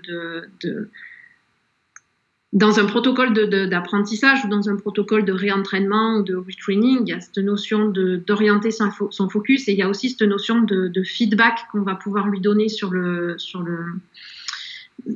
geste qu'il a, produit. Et, euh, du coup, j'avais, une question, mais après j'avais aussi plusieurs choses à, dire sur le feedback. Ma question, c'était savoir, est-ce que vous êtes, euh, euh, est-ce que vous êtes sensible à, à, au type de feedback que vous pouvez donner? Est-ce que vous êtes sensible à la, à la, au type, à, la, à, la, à la quantité de feedback que vous pouvez donner? Et est-ce que vous, vous, êtes, vous êtes sensible à euh, l'effet de, de, ce feedback sur euh, le protocole d'apprentissage d'un patient? Alors, il y a des, derrière, j'ai plusieurs choses sur, sur le feedback, mais du coup, j'aurais. Enfin, moi, j'étais curieuse de savoir euh, ouais, quelle, est, quelle est votre, votre relation, entre gros guillemets, avec la, la notion de feedback, qui finalement va de pair avec la notion de focus attentionnel dans un, dans un protocole d'apprentissage. Ok. Euh, alors, bien sûr, moi je peux parler que pour moi, parce que tu sais, euh, on a.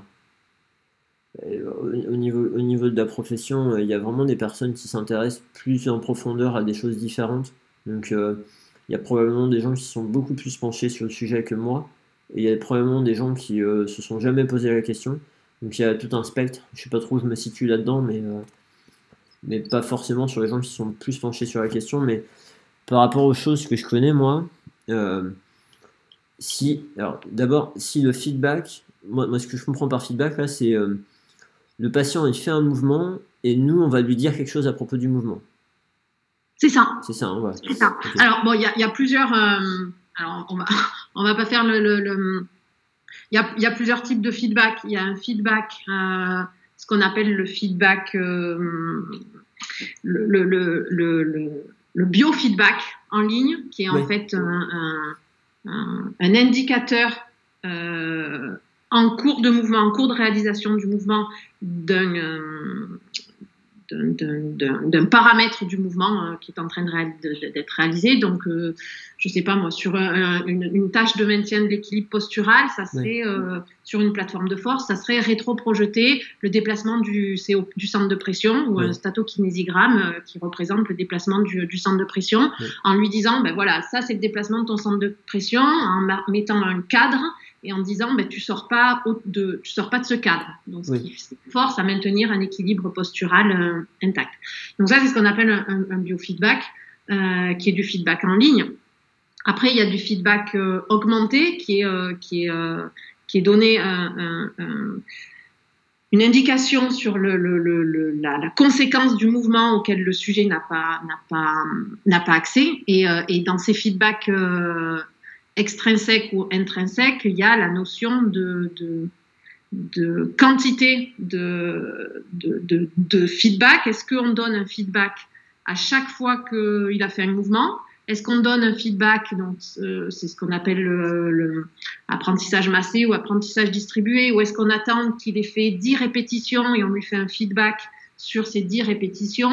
Ou euh, voilà, bon après il y a plusieurs protocoles, il y a ce qu'on appelle aussi tout ce qui est protocole de feedback à la demande. Donc là c'est le, le, le, sujet, le patient qui est libre de, de, demander lui un feedback quand il en a besoin. Et après il y a différents types de feedback. Il y a un feedback, il y a les feedbacks sur euh, purement un critère de réussite.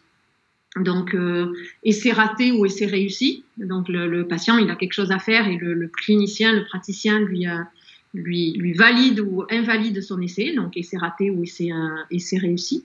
Et ensuite, il y a la, les, ce qu'on appelle les critères, les, les, feedbacks sur des critères de performance, où c'est un retour sur le, le, patron moteur que le, le patient a, a réalisé. Mmh. Donc, bon, il y a, y, a, y, a, y a, toute une théorie sur, un, sur la, la, le feedback qui a montré que, en fait, dans des protocoles d'apprentissage, au début, le sujet est très dépendant du feedback.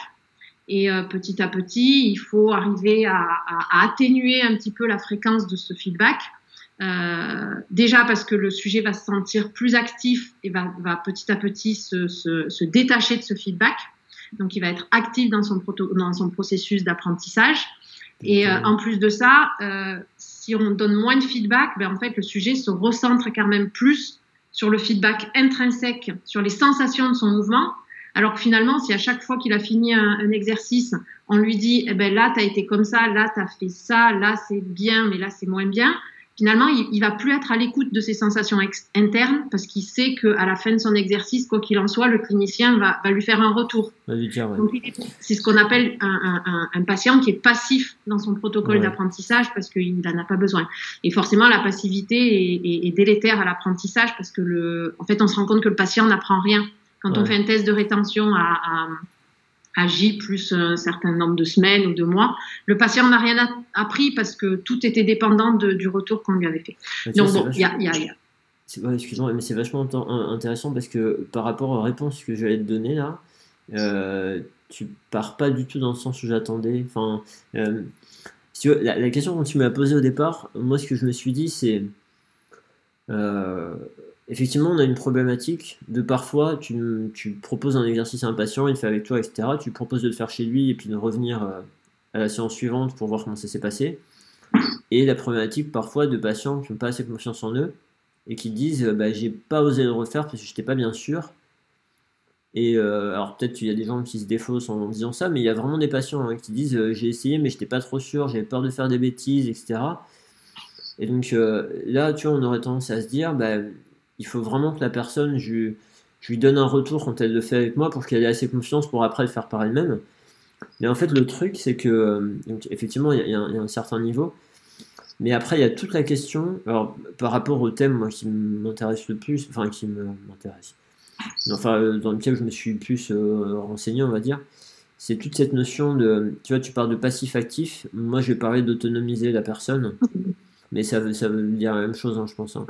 Et, mm -hmm. et, en fait, dans, dans, cette idée de, tu vois, dans les, dans des stratégies, moi je me suis penché sur des stratégies qui ont euh, démontré une forme d'efficacité pour favoriser l'observance des patients à la prescription d'exercice à la maison, mais des stratégies que l'on utilise pendant la prescription. Et tu as une des stratégies qui était ressortie, mais qui n'était pas dans l'étude concernée, c'était pas une stratégie isolée, il y en avait plusieurs à la fois, mais, mais si tu veux, un des trucs qui était fait euh, par les.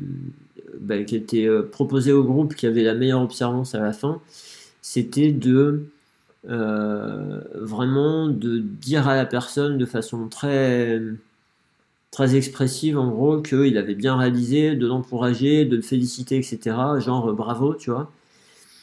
Et en fait, le truc moi, qui me pose problème là-dedans, même d'un point de vue. Euh, enfin, un des trucs qui me pose problème, c'est que si le patient, tu l'habitues à avoir cette récompense-là, bah, le jour où tu n'es plus là pour donner la récompense, il a beaucoup moins euh, l'intérêt à le faire. Quoi.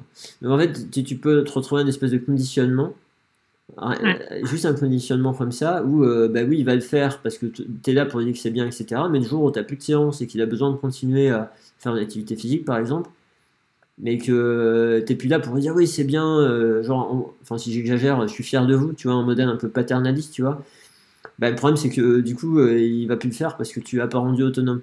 Et, en fait, moi, j'étais plus, enfin, je suis plus dans cette attention-là. Et après, je me suis dit, bah tiens, peut-être que tu vas nous dire que dès qu'il y a un mouvement, si on met un retour régulièrement, ça favorise l'apprentissage. En fait, non, c'est pas ça que tu dis. je, trouve ça super intéressant, en fait, que tu, euh, tu l'aies exprimé comme ça, tu vois. Ça, me rassure. ouais. Après, bon, encore une fois, hein, je pense que. Euh, alors, moi, c'est moi c'est des, moi, c'est des connaissances que j'ai issues de la, la, la biblio, enfin, issues de la littérature euh, recherche. Bien sûr. Donc, c'est décontextualisé euh, peut-être d'un de, de, de, cabinet ou, euh, ou, avec, des, avec des patients. Mais, mais je pense que ce qu'il faut retenir, c'est que déjà, ça, ça, dépend du statut du feedback. Donc, est-ce que c'est juste lui dire qu'il a il a réussi ou il a raté? Donc ça, ça sera purement motivationnel. Mais, euh, mais et donc ça, ça, ça, ça viendra alimenter et nourrir sa, sa confiance en soi si on lui donne des feedbacks sur les, les, essais qu'il a réussi. Mais par contre, il a été montré que ne donner que des feedbacks sur les essais réussis, euh, finalement, ça, ça, ça vient pas, ça permet pas d'optimiser la performance. Et à l'inverse, donner des feedbacks sur des essais ratés, c'est délétère pour la confiance en soi, mais par contre, c'est positif pour euh, optimiser la performance des essais suivants ou améliorer le, le, le, patron moteur lors de l'effet suivant. C'est quand même hyper euh, contrasté. Ouais, et, et, et, ouais, et oui, et oui. parce que, parce que quelque part, ça, ça fait participer, donc il y a, y, a, y a, une confrontation, enfin il y a une, une, une opposition entre venir nourrir le côté motivationnel euh, qui permet quand même de, de, de, de, garder engagé le patient dans, son, dans, son, dans, son, dans ce processus, et le côté un peu plus contrôle moteur, où le but, c'est quand même d'essayer de le rééduquer et de lui faire retrouver un, un, un geste, un geste non douloureux ou un geste non, non pathologique. Ouais, c'est vraiment intéressant, tu vois. Et, enfin, moi, ça me donne des idées, hein, mais euh, un, un, patient. Euh, ouais, non, c'est clair. Non, mais tu vois, un, patient qui, euh, un patient qui fait le mouvement et qui le radisse bien, admettons, euh, et qui te pose la question, parce que tu vois, ça arrive, hein, euh, est-ce que là c'est bon? Enfin, tu vois, parfois le patient il te demande directement, ou même s'il te le demande pas, on pourrait très bien dire, bah tiens, qu'est-ce que vous en pensez de, de cette façon-là? Et en fait, tu es la personne, du coup, ça la centre sur ses sensations et qu'elle se rend compte que, bah, effectivement, là, ça s'est bien passé, etc ok, cool, en avant. Et enfin, tu vois, de centrer vraiment sur ça. Et puis par contre, ce que ça signe quand même, c'est vraiment cette importance de pas de pas laisser faire euh, un mouvement qui se passe pas bien juste par peur de d'impacter la confiance du patient. Parce que au final euh, c'est délétère même par rapport à l'apprentissage. Et donc euh, mais ouais moi je le verrais comme ça là pour l'instant tu vois. Oui Complètement. Après, pour. Euh, tu vois, ça m'a. Ça, m'a ça, ça, ça, a réveillé quand même pas mal de, pas mal de questionnements, mais quand, quand tu me dis qu'il y a des, des, patients à qui tu peux conseiller de, de, de, continuer à faire des exercices en autonomie euh, chez eux et qui peuvent verbaliser le fait qu'ils ne se sentent pas, euh, je pense que je pense qu'il faut arriver à, peut-être, alors je sais pas, hein, mais, mais peut-être, je me dirais que le, le, patient, il, il s'est trop tôt dans son processus d'apprentissage pour le, laisser tout seul. Euh, parce que, alors, ça, ça a été, ça, ça, a été montré hein, au début du protocole d'apprentissage, au début d'un processus d'apprentissage ou de, de, de, rééducation, de retraining, on est, on est, il y a une forte dépendance au, au feedback, et puis petit à petit, euh, on arrive à s'en détacher, le but étant d'être totalement autonome sur la, la fin. Et, euh, et peut-être qu'à ce moment-là où tu le, tu, tu le lâches assez, assez euh, finalement assez simplement parlant, tu, tu le lâches tout seul dans, dans, dans, dans la nature, ben, il, est, il est encore à un, niveau du protocole du processus d'apprentissage qui est trop tôt pour être, pour être parce qu'il est, il est pas assez mature, il n'est pas assez éduqué à écouter les sensations internes ou à, à, à, écouter, le, enfin, à ressentir euh, les, les, effets de son mouvement. Et, euh, et, euh, et, du coup, tant qu'il n'a pas un petit peu cette, cette, cette, sensibilité ou cette formation, ben lui, il se voit totalement dépendant de, tes feedbacks, de tes, de tes, de tes retours. Oui, et du coup, il ne se passera rien d'ici la, séance suivante. Mais tu sais, tu sais nous, on s'aperçoit que ça, quand ça arrive, la plupart du temps, parce qu'il y, a des, euh, il y a des manières pour essayer de le. Enfin, la plupart du temps, quand ça arrive, c'est des problèmes de crainte du patient par rapport aux conséquences du mauvais mouvement, on va dire, sur son corps, sur ses tissus, etc. Souvent, et souvent rien que ça, hein, le fait d'arriver à, à rassurer un patient cognitivement sur le fait que, ok, quand il sent une douleur, il n'est pas en train d'abîmer quelque chose, ouais. que son corps n'est pas en danger, etc. Bah rien, rien qu'avec ces choses-là, si tu as créé une bonne alliance thérapeutique et que le patient te fait confiance et qu'il vraiment il arrive à, à comprendre ça, euh, rien que ça, ça fait que parfois, juste après, il bouge plus pareil. Quoi. Donc, euh, ça, bon, ça, à mon avis, ça te surprendra pas, mais, mais, mais si tu veux. Et après, après tu as quand même ces personnes qui n'ont pas confiance parce que euh, bah, depuis euh, enfant, elles n'ont jamais été bonnes en sport, elles ont toujours été maladroites, etc. Et, et, du coup, et en fait, ces personnes-là, parfois simplement de de leur proposer de dire bah tiens est-ce que euh, si je vous filmais avec votre téléphone en train de faire le mouvement et je vous redonnais les consignes et vous pouvez vous, repasser de votre côté ça pourrait vous aider ou vous me filmez moi je le fais je vous dis etc tu vois parfois tu as des petits trucs comme ça qui font qu'on peut dépasser ces barrières là et, euh, et, parfois euh, honnêtement hein, quand un patient revient à ce stade là moi les fois où ça m'arrive parce que j'ai pas pensé enfin j'ai raté un truc la première fois bah, en général, juste de reprendre qu'est-ce qui se passe, qu'est-ce qui risque, et puis de reprendre ensemble, de le revoir, et éventuellement qu'il a un moyen de pouvoir le retrouver par lui-même après, euh, le problème il perdure pas en fait. Et même si au cabinet, il a, refait le mouvement, il a fait que deux séries de même pas 10, tu vois, il a pas fait grand chose, mais mais il y, a, vraiment cette composante là. Et après, je, suis d'accord avec cette histoire de. enfin, c'est important parce que quand on est trop centré sur l'autonomisation des gens, parfois on a tendance à pas assez les soutenir. Et eh oui. Et, euh, et on, a, on, a, un de nos formateurs à, l'agence EBP qui donne des cours sur la, sur la, prise en charge de la douleur persistante. Et euh, à un moment donné, il prend l'exemple des kiwis, les, bestioles en, Nouvelle-Zélande. Là. Et il dit que dans un de ses voyages, en fait, il y avait un guide. Euh, enfin, il, s'était promené, il y avait un guide qui avait dit Bah, tiens, vous voyez là, dans cette forêt, là, il y a des kiwis. et il a dit les kiwis, c'est le roi d'autonomisation en fait.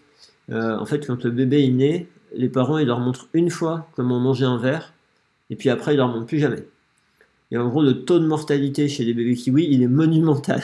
Et donc en fait, euh, ce qu'il nous dit, notre formateur, il dit mais non, mais ça c'est pas de la bonne autonomisation, hein, c'est pas, de la bonne éducation. En fait, là, il, a, tout faux le, guide. Et euh, voilà, vraiment le fait d'offrir le soutien nécessaire à la personne au départ, pour qu'après on puisse s'en détacher. Le, piège, c'est c'est de bien doser pour après pouvoir le, se retirer de ça et, euh, rendre la personne autonome. Quoi. Mm, mm.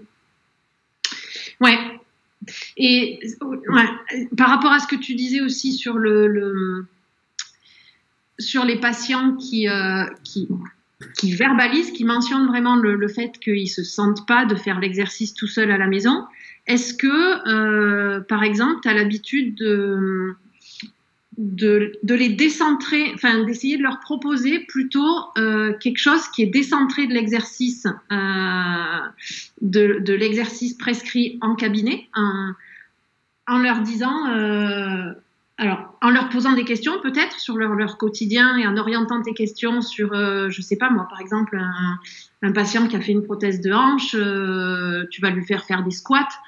Et, est-ce que tu, tu, tu euh, et s'il te dit, bah, je me sens pas de faire les squats euh, tout seul à la maison, est-ce que tu as l'habitude de leur dire, ben, euh, asseyez-vous sur une chaise, essayez de vous asseoir sur une chaise en, vous tenant le moins possible sur les, sur les accoudoirs? Tu vois, qui serait finalement une généralisation du squat à un, un, acte de la vie quotidienne. Ou est-ce qu'à l'inverse, euh, tu as l'habitude de leur demander euh, s'ils ont fait certains gestes de la vie quotidienne qui te permettraient, toi, d'avoir un retour sur euh, le transfert qu'il y a entre les exercices que tu leur fais faire en cabinet et leur vie quotidienne. Puisque finalement, le but de l'apprentissage, le but de, ce, de tout ce, cette notion de, de rééducation, c'est d'avoir un transfert des, des, exercices que tu leur fais faire en cabinet vers des, actes de la vie quotidienne, de généraliser tout ça vers, vers les, actes de la vie quotidienne. Donc, est-ce que finalement, ça serait pas une façon de, contourner un petit peu sa, sa crainte L'histoire, c'est que, tu vois, dans un, pour un patient comme ça, pour qui je, vais penser qu'à un moment donné, ça va être intéressant de faire des, des mouvements type squat, euh, je, vais directement me servir d'une chaise au cabinet, d'un objet qu'ils auront chez eux. Et donc, euh, je, vais, leur dire, enfin, on va prendre la chaise et la mettre contre un mur pour qu'ils se sentent en sécurité, tu vois, et puis moi, je sache qu'ils prennent pas de risque chez eux non plus. Et puis, l'idée, c'est que je vais leur demander de voir s'ils arrivent, en croisant les bras, à toucher la chaise avec les fesses et à se, relever après. Alors, tu vois, là, bah, du coup, c'est pareil, c'est un focus externe parce que le but, c'est d'arriver à toucher la chaise. Mais je leur, leur dis pas comment bouger leur corps, en fait. Mais hop, vous touchez la chaise et vous vous relevez. Puis bon, bah, bien sûr, si c'est trop dur, on va mettre des choses sur la chaise. Et puis, en fait, la progression sera de descendre, etc. Et de jouer sur répétition, et, etc. Et, euh, et, euh, ouais. et donc, du coup, je pense que euh, j'ai de fait de ma pratique et de devoir toujours trouver un moyen pour que les patients puissent faire chez eux avec des choses qu'ils ont chez eux, moi par défaut, je vais orienter mes exercices comme ça en fait. D'accord. Tu vois, je vais pas, je vais pas dire euh, bah, l'exercice de kiné que vous avez fait au cabinet avec le matériel de kiné. Euh, en fait, non, ils font pas. Je suis, moi, mon bureau, c'est un bureau de consultation comme un médecin et j'ai pas plus de matériel, quoi. Tu vois. D'accord. Hormis euh, peut-être un ou deux élastiques de temps en temps, mais tu vois rien de rien de fou. Et euh, du coup, j'ai pas, j'ai pas cette euh, problématique-là, ouais. ok. Ok. Du coup, attends, parce que tes, questions au départ, ça m'avait amené euh, différentes choses. donc il y, avait ça. Il y avait quoi d'autre comme question? Tu veux bien me redire? Non, c'est ça. Ma question, c'était est-ce que tu peux pas contourner le, le fait que le patient ait des réticences à émettre des réticences à vouloir euh, faire l'exercice tout seul en autonomie chez lui. Est-ce que tu peux pas essayer de, l'orienter vers des gestes de la vie quotidienne?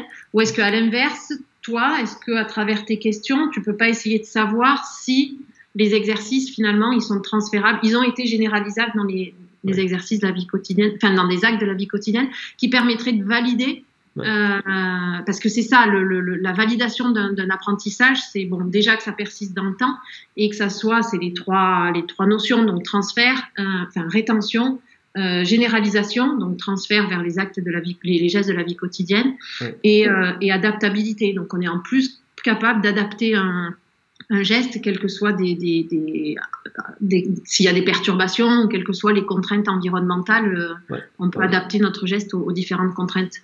Ça, ça permet vraiment de valider un apprentissage. Donc, est-ce que toi, tu peux pas, à travers des, questions que tu leur poses sur leur vie quotidienne, essayer de, trouver validation? Ouais, si, si. Euh. Si, si, ça, je pense qu'on le fait tout le temps, en fait. Parce que si tu veux, un, patient, sur les deux aspects, euh, la première chose, c'est que, clairement, quand tu proposes un exercice à un patient, euh, si tu veux avoir plus de chances qu'il le fasse, il faut que l'exercice ait du sens pour lui mais du sens dans l'idée que ça va m'aider à refaire des choses que j'arrive pas à faire et qui m'embêtent. Enfin, euh, et ça m'embête de ne pas pouvoir faire ces choses-là, en fait. Il faut, il faut vraiment. Donc, euh, euh, c'est pas. Enfin, tu vois. Par, par, exemple, je sais pas moi, une personne qui va me dire j'ai mal au genou en montant les escaliers si je monte deux par deux, ben, si je lui fais faire un exercice de, par exemple, de fente avant, avec euh, la jambe qui lui fait mal devant. Et tu vois, qui serait la, jambe où il aurait mal quand il monte les escaliers deux par deux. Et qu'en fait, au départ l'exercice, là, c'est plus du rentraînement, mais l'exercice, ben, je, lui demande de pas descendre trop bas, de faire peu de répétitions, et puis au fur et à mesure, ça devient moins sensible, ben, il descend plus bas, il va moins vite, il, met des poids, etc. En fait, euh, là l'idée c'est que effectivement, c'est important que le patient il fasse le lien entre le mouvement qu'il est en train de faire de fente et le mouvement qu'il va faire dans les escaliers. S'il si, si, comprend qu'on est vraiment en train de travailler la même chose, j'ai plus de chances qu'il fasse l'exercice. Et après, euh, il y a la notion de quand tu as un patient qui vient de voir au départ, une des questions les plus importantes, c'est ça va être ça, c'est euh, euh, dans quelle situation de la vie tous les jours ça vous embête ce truc en ce moment? Et en fait, nous de répertorier de ben, j'arrive pas à faire ça, ou je suis gêné pour faire ci, etc quand tu proposes un exercice à un patient, le patient il revient et une de tes idées c'est que si tu es tombé sur quelque chose de d'efficace, si ça s'est passé comme tu le souhaites, c'est que ces repères que tu as pris la première séance, ils aient changé. Donc en gros, vous m'aviez dit que vous étiez gêné pour ça, ça, ça, ça, ça. Depuis que vous faites l'exercice, qu'est-ce qui a changé? Et donc là, tu vas pouvoir voir si euh, ben, est-ce que tu as eu un impact sur, euh, le cas dont je parlais un peu, un peu, un peu grossier, mais est-ce que ben, ça vous fait moins mal pour monter l'escalier deux par deux? Et puis aussi, il t'aura dit que, euh, je sais pas moi, il, il, a mal pour s'il reste accroupi juste 2-3 minutes ben en fait là, ça y est, il a plus mal non plus, ou ça va mieux pour rester accroupi 2-3 minutes. Donc euh, tu as, un transfert d'effet d'exercice sur même d'autres trucs. Ouais.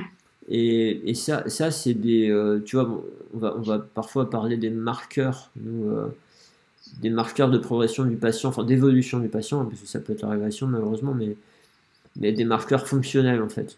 Oui. Voilà, c'est, on, on, va se servir de ça un peu, je pense, un peu systématiquement finalement. Oui, oui, mais qui est, qui est finalement votre validation sur le terrain de, de l'apprentissage que nous, on a tendance à valider de façon très, euh, très rigoureuse en laboratoire avec, euh, avec des mesures, avec des, euh, des tests de, donc encore une fois, de rétention ou même de transfert qui nous assurent que la performance s'est améliorée. Enfin, c'est pas parce que la performance est améliorée qu'il y a apprentissage, mais, euh, mais c'est parce que la, la, la, la, la performance, la, l'augmentation de la performance perdure dans le temps qu'il y a, qu'il y a, qu'il y a apprentissage. Donc, euh, donc oui, tous ces, ces marqueurs fonctionnels, c'est, euh, c'est, finalement sur, sur le terrain ce valider le fait que tu es arrivé à terme de ton protocole de, de rééducation, ou tout du moins d'un de, des objectifs que tu avais avec, à travers ton, ton, protocole de rééducation. Et, et, et, voilà, et ça, je crois que c'est euh, une des choses aussi que je voulais, euh, enfin, que je voulais aborder et qu'on a, qu'on a abordé. On, on, on... Alors, je pense qu'il faut, il faut dissocier la notion de performance et la notion d'apprentissage parce que parce que c'est pas mesurer la même chose que de mesurer la performance et mesurer l'apprentissage, parce que ça, ça, ça, coévolue pas forcément.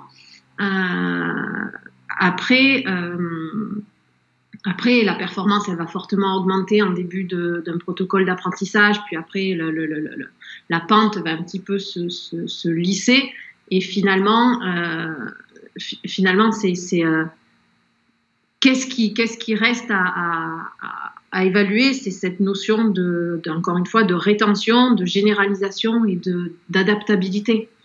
Et euh, si nous, chercheurs, on a l'habitude de vouloir le faire de façon très, euh, mesurée, très contrôlée, puisqu'on c'est des, protocoles de laboratoire avec des, expériences très contrôlées, euh, finalement, la, meilleure preuve que le patient a appris, euh, c'est de se rendre compte qu'il il se comporte dans la, enfin, il, il, réalise des, des, actes de la vie quotidienne, des gestes de la vie quotidienne euh, euh sans, sans souci, euh, qui permet de, de valider qu'il a généralisé, qu'il a transféré les, les, exercices en cabinet en, en, dans, la, dans, la, dans la vraie vie. Ouais. Et c'est euh, vachement important. Ça, enfin, il y, a, il y a à plusieurs niveaux, tu sais.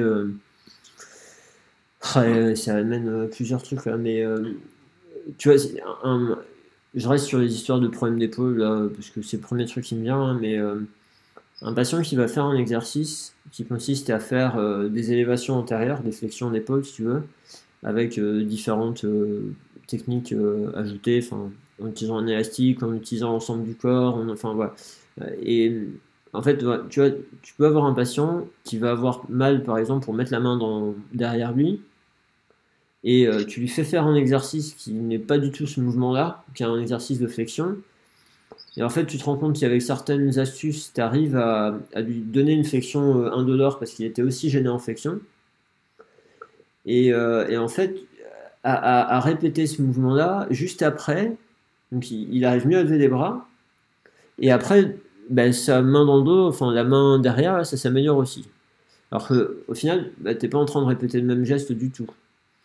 Tu vois, tu peux avoir un transfert euh, de cet ordre-là, mais tu as aussi la, notion de.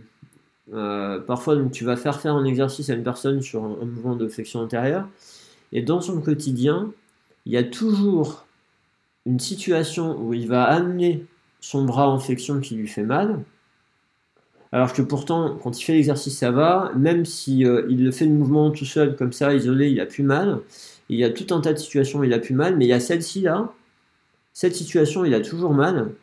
Et en fait, ce qui est assez rigolo, c'est que tu te rends compte que il y a une partie d'apprentissage qui s'est pas transférée à une ou deux situations parfois. Et quand tu reprends, c'est vachement important pour nous de reprendre la manière dont il fait, parce qu'en fait, on se rend compte que il a modifié son, je sais pas comment on va dire, mais son comportement de mouvement, son, son, schéma moteur sur tout un tas de situations, et il y en a une ou deux où il n'a pas changé du tout, il reste dans la même façon de bouger qu'avant, et juste avec quelques indices qu'on peut lui donner, eh ben, en fait, il va arriver à faire que ce mouvement-là, cette situation-là n'est plus douloureuse, mais, mais le truc qui est important, c'est qu'il faut vraiment vérifier qu'il n'y a pas ça qui reste, parce qu'autrement, autrement, en fait, tu as un patient qui, si en plus c'est un, geste qu'il fait souvent dans la journée, qui passe son temps à refaire un geste, non seulement qui lui produit des symptômes, mais en plus qui est pas qui est une répétition d'un recrutement moteur qui n'est pas efficace, et, du coup, ça, d'un point de vue apprentissage, pour remplacer par un, recrutement moteur, un schéma moteur efficace, ça, ça, fait vraiment traîner les choses. Ouais. ouais. Et là, je pense, d'où l'importance du focus externe, du focus attentionnel externe. Parce que, parce que ça reste typiquement un mouvement sur lequel il est, il est bloqué, euh, sur lequel il y a probablement un patron de synergie musculaire euh, ah, douloureux ou, euh, et, et, et, donc, si, si, en plus de ça, tu le, tu, le centres sur un focus interne, euh, je pense que tu, euh, tu, tu, contrains indirectement, finalement, ton focus interne, il, il, il contraint le, le, la façon dont il va le réaliser. Et, euh, et on retombe sur, sur ce qu'on disait tout à l'heure, à savoir, donc, c'est c'est un contrôle conscient du mouvement et tu, tu, tu, restes dans cette sphère de, de, de, ouais, de, contraindre, de, tu, tu, vas, tu vas geler les degrés de liberté indirectement par la, le focus que tu, que tu induis, euh, alors, que, alors que je pense que sur des, typiquement sur des situations comme ça, si tu externalises ton focus attentionnel, euh, ben, tu vas peut-être libérer des, euh, des, des libérer des, des, mouvements ou libérer des, des, schémas moteurs qui vont permettre de, contourner la la, douleur euh, et, et, qui, va, qui vont rendre le geste finalement plus automatique et, euh, et, réalisable. Ouais, et puis c'est vraiment important, tu vois. Euh, en fait, cette histoire d'épaule, on a vraiment, on a vraiment une articulation où c'est le contrôle musculaire qui fait toute la différence, en fait. Tu vois, ça peut être un peu variable en fonction des articulations, mais l'épaule, c'est vraiment, vraiment un truc qui est clé. Et, et comme tu dis, en plus, enfin, une, autre, enfin, une façon supplémentaire d'aller dans ce sens-là, c'est de se dire qu'à partir du moment où tu centres la personne sur ce qui se passe dans son corps, et qu'il est en train de, de, répéter un mouvement qui, euh, bah, les 200 dernières fois qu'il l'a fait, ça lui a fait mal, bah, comment veux-tu qu'il ait un mouvement qui soit libre et que son corps ne cherche pas à protéger encore plus et qu'il retrouve un schéma normal, schéma moteur normal? C'est des et c'est des trucs qui sont relativement, euh, parfois c'est des trucs rigolos, hein, mais euh, je, me rappelle, des exemples, j'en ai plein, mais là, j'ai une patiente qui me vient en tête où, euh, en fait, pour, pour attraper quelque chose en l'air, donc au-dessus, dans, dans une, euh, un placard, ce genre de choses, ça lui fait mal. Et on se rend compte, quand elle le fait au cabinet, on se rend compte que quand elle le fait, elle reste en appui sur son pied opposé. On ne transfère pas le poids de son corps sur son pied euh, homolatéral, tu vois. Et, et en fait, juste qu'elle transfère le poids de son corps sur son pied homolatéral, bah, d'un coup ça lui fait plus mal. On juste, tu vois, tu parlais de synergie, juste parce que tu changes la, la, chaîne musculaire, enfin je sais pas, mais le schéma de recrutement au niveau de l'ensemble du corps, bah, tu un mouvement qui se fait mieux et du coup elle ne vient pas irriter certains tissus parce qu'elle bouge normalement et elle ne met pas des contraintes qui sont sur des tissus qui sont pas faits pour ça en fait. Et, et tu vois, et ça, ce genre de choses, alors après, bah, tu t'aperçois que euh, quand tu discutes avec la patiente, elle s'est fait une entorse de cheville il y a des années, elle n'a jamais fait vraiment une rééducation, euh, euh, elle n'a jamais pris confiance dans sa cheville, tu testes son équilibre, il est pourri, parfois même elle manque de force. Et, voilà. Et donc, alors là, effectivement, là, on n'est pas sur un focus externe parce qu'on veut dire d'appuyer sur son pied droit. Mais, mais par contre, on a des de ce qui se passe au niveau de la main, au niveau de l'épaule, etc. C'est ça. Donc, tu es, finalement, alors effectivement, pas un, focus externe euh, à proprement parler ou à proprement défini, mais, euh, mais par contre, tu es sur une externalisation par rapport à, au lieu de la blessure, à, la, zone, à la zone lésée. C'est ça. Et, euh, et, moi, ce que je voulais rajouter, c'est quand même sur. donc, tu, tu parlais de, de, de, synergie musculaire ou de, de enfin, de, coordination musculaire dans, dans, dans enfin de, de, de, patron de recrutement euh, euh, des différents groupes musculaires dans, l'exécution d'un geste, il a quand même été montré que en, focus interne, euh, pour la, réalisation d'un même geste avec focus attentionnel interne et focus attentionnel externe, la quantité de MG, enfin donc le niveau d'activation musculaire est plus important en focus interne qu'en focus externe. Donc le focus externe, outre le fait d'automatiser le geste, d'améliorer l'apprentissage, de libérer le mouvement, etc., etc., ça donne lieu à des mouvements plus efficients.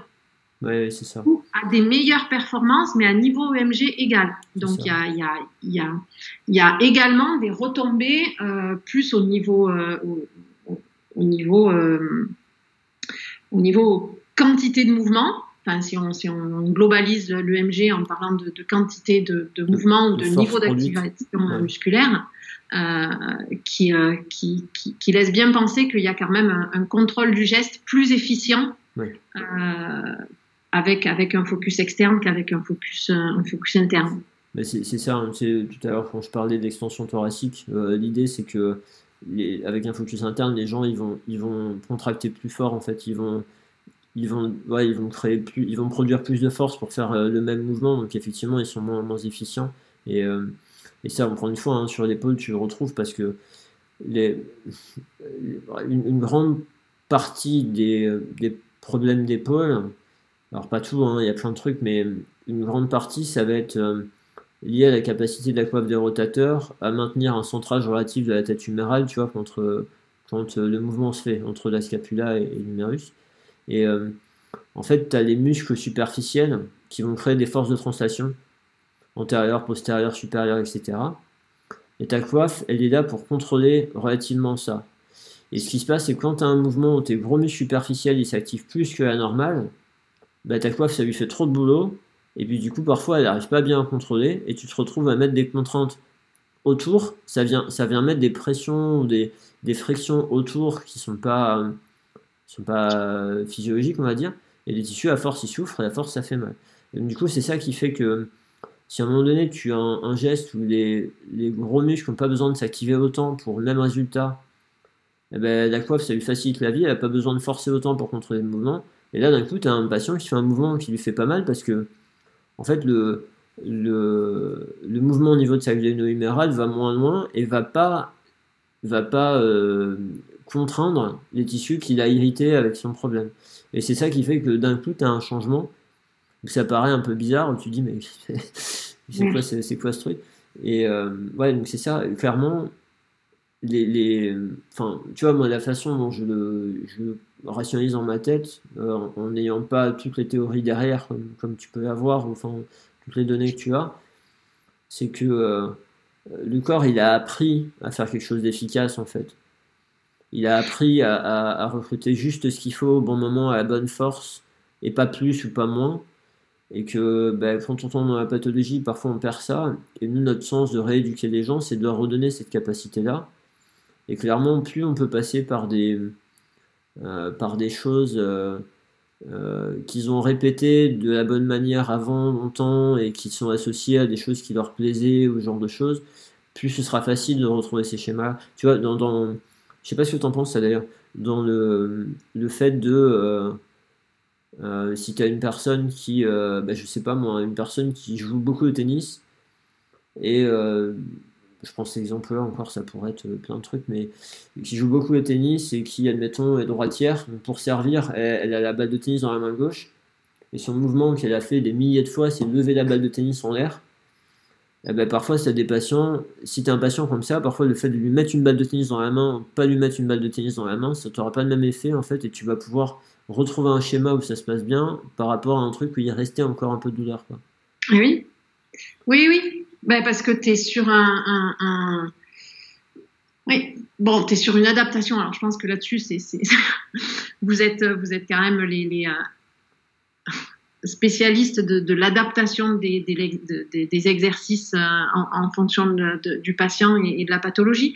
Mais, euh, mais encore une fois, je pense que ce qui est important, c'est que toi, tu connaisses là où tu, enfin, tu es bien identifié là où tu veux l'amener, le patient, et euh, tu es bien identifié les, les, conséquences indirectes que tu veux induire à travers ton, ton, ton, exercice et à travers ta focalisation. Parce que quand tu me donnais l'exemple de la, de, la, de la coiffe des rotateurs, euh, toi, la, ce vers quoi tu veux l'amener, la conséquence indirecte, c'est d'arriver à lâcher euh, ou d'arriver à, recruter moins, euh, enfin, ouais, un, moindre niveau d'activité, d'activation musculaire. Mais ça, tout ça, il faut, enfin, c'est trop complexe. Alors certes, toi, tu, tu l'as, toi, tu, tu l'as bien conceptualisé comme étant la conséquence indirecte de, de l'orientation de, que tu vas donner. Mais euh, finalement, ce qu'il faut, ce qu'il faut, ce qu'il faut arriver à définir, c'est le, quelle orientation va faciliter cette conséquence indirecte du mouvement.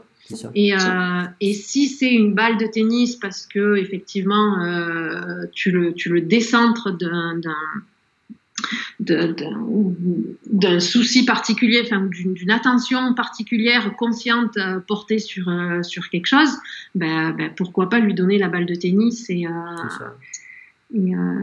et, voilà, donc. C'est le, grand, classique là-dedans, ça pourrait être de se dire si moi je sais que, je sais pas moi, un grand dorsal se contracte trop fort, un grand classique, ça pourrait être de dire, mais de faire prendre conscience aux patients, vous voyez comment ils se contractent fort, essayez de le relâcher quand vous faites le mouvement. Mais ça, les gens, ils n'y arrivent jamais. Ben, non. Et puis, tu vois, euh, ça, ce sera un focus interne, mais en fait, tu rames. Quoi. Et puis parfois, parce que historiquement, on, et je n'ai pas d'exemple en tête, mais on peut faire des choses comme ça, dire à une personne, mais ça, relâcher ça, et, alors que la personne, elle ne contrôle pas volontairement, et puis euh, nous, parfois, à s'énerver que le patient ne fasse pas, alors que le patient n'y arrive pas, et du coup, on est dans une impasse. Et c'est, tu vois, de vraiment de ne de, de, pas être dans ces trucs-là. Oui, oui. Et puis, tu vois, tu parlais de, d'automatiser. Justement, quand euh, la patiente, tu lui donnes la balle de tennis dans la main, euh, c'est quelque chose qu'elle a automatisé, justement. Bah puisque si c'est une joueuse, enfin, une joueuse de, tennis qui a, qui a pratiqué, du coup, il y a eu il y a eu automatisation, donc elle est plus impliquée dans un processus euh, contrôlé, mais dans un processus euh, automatique.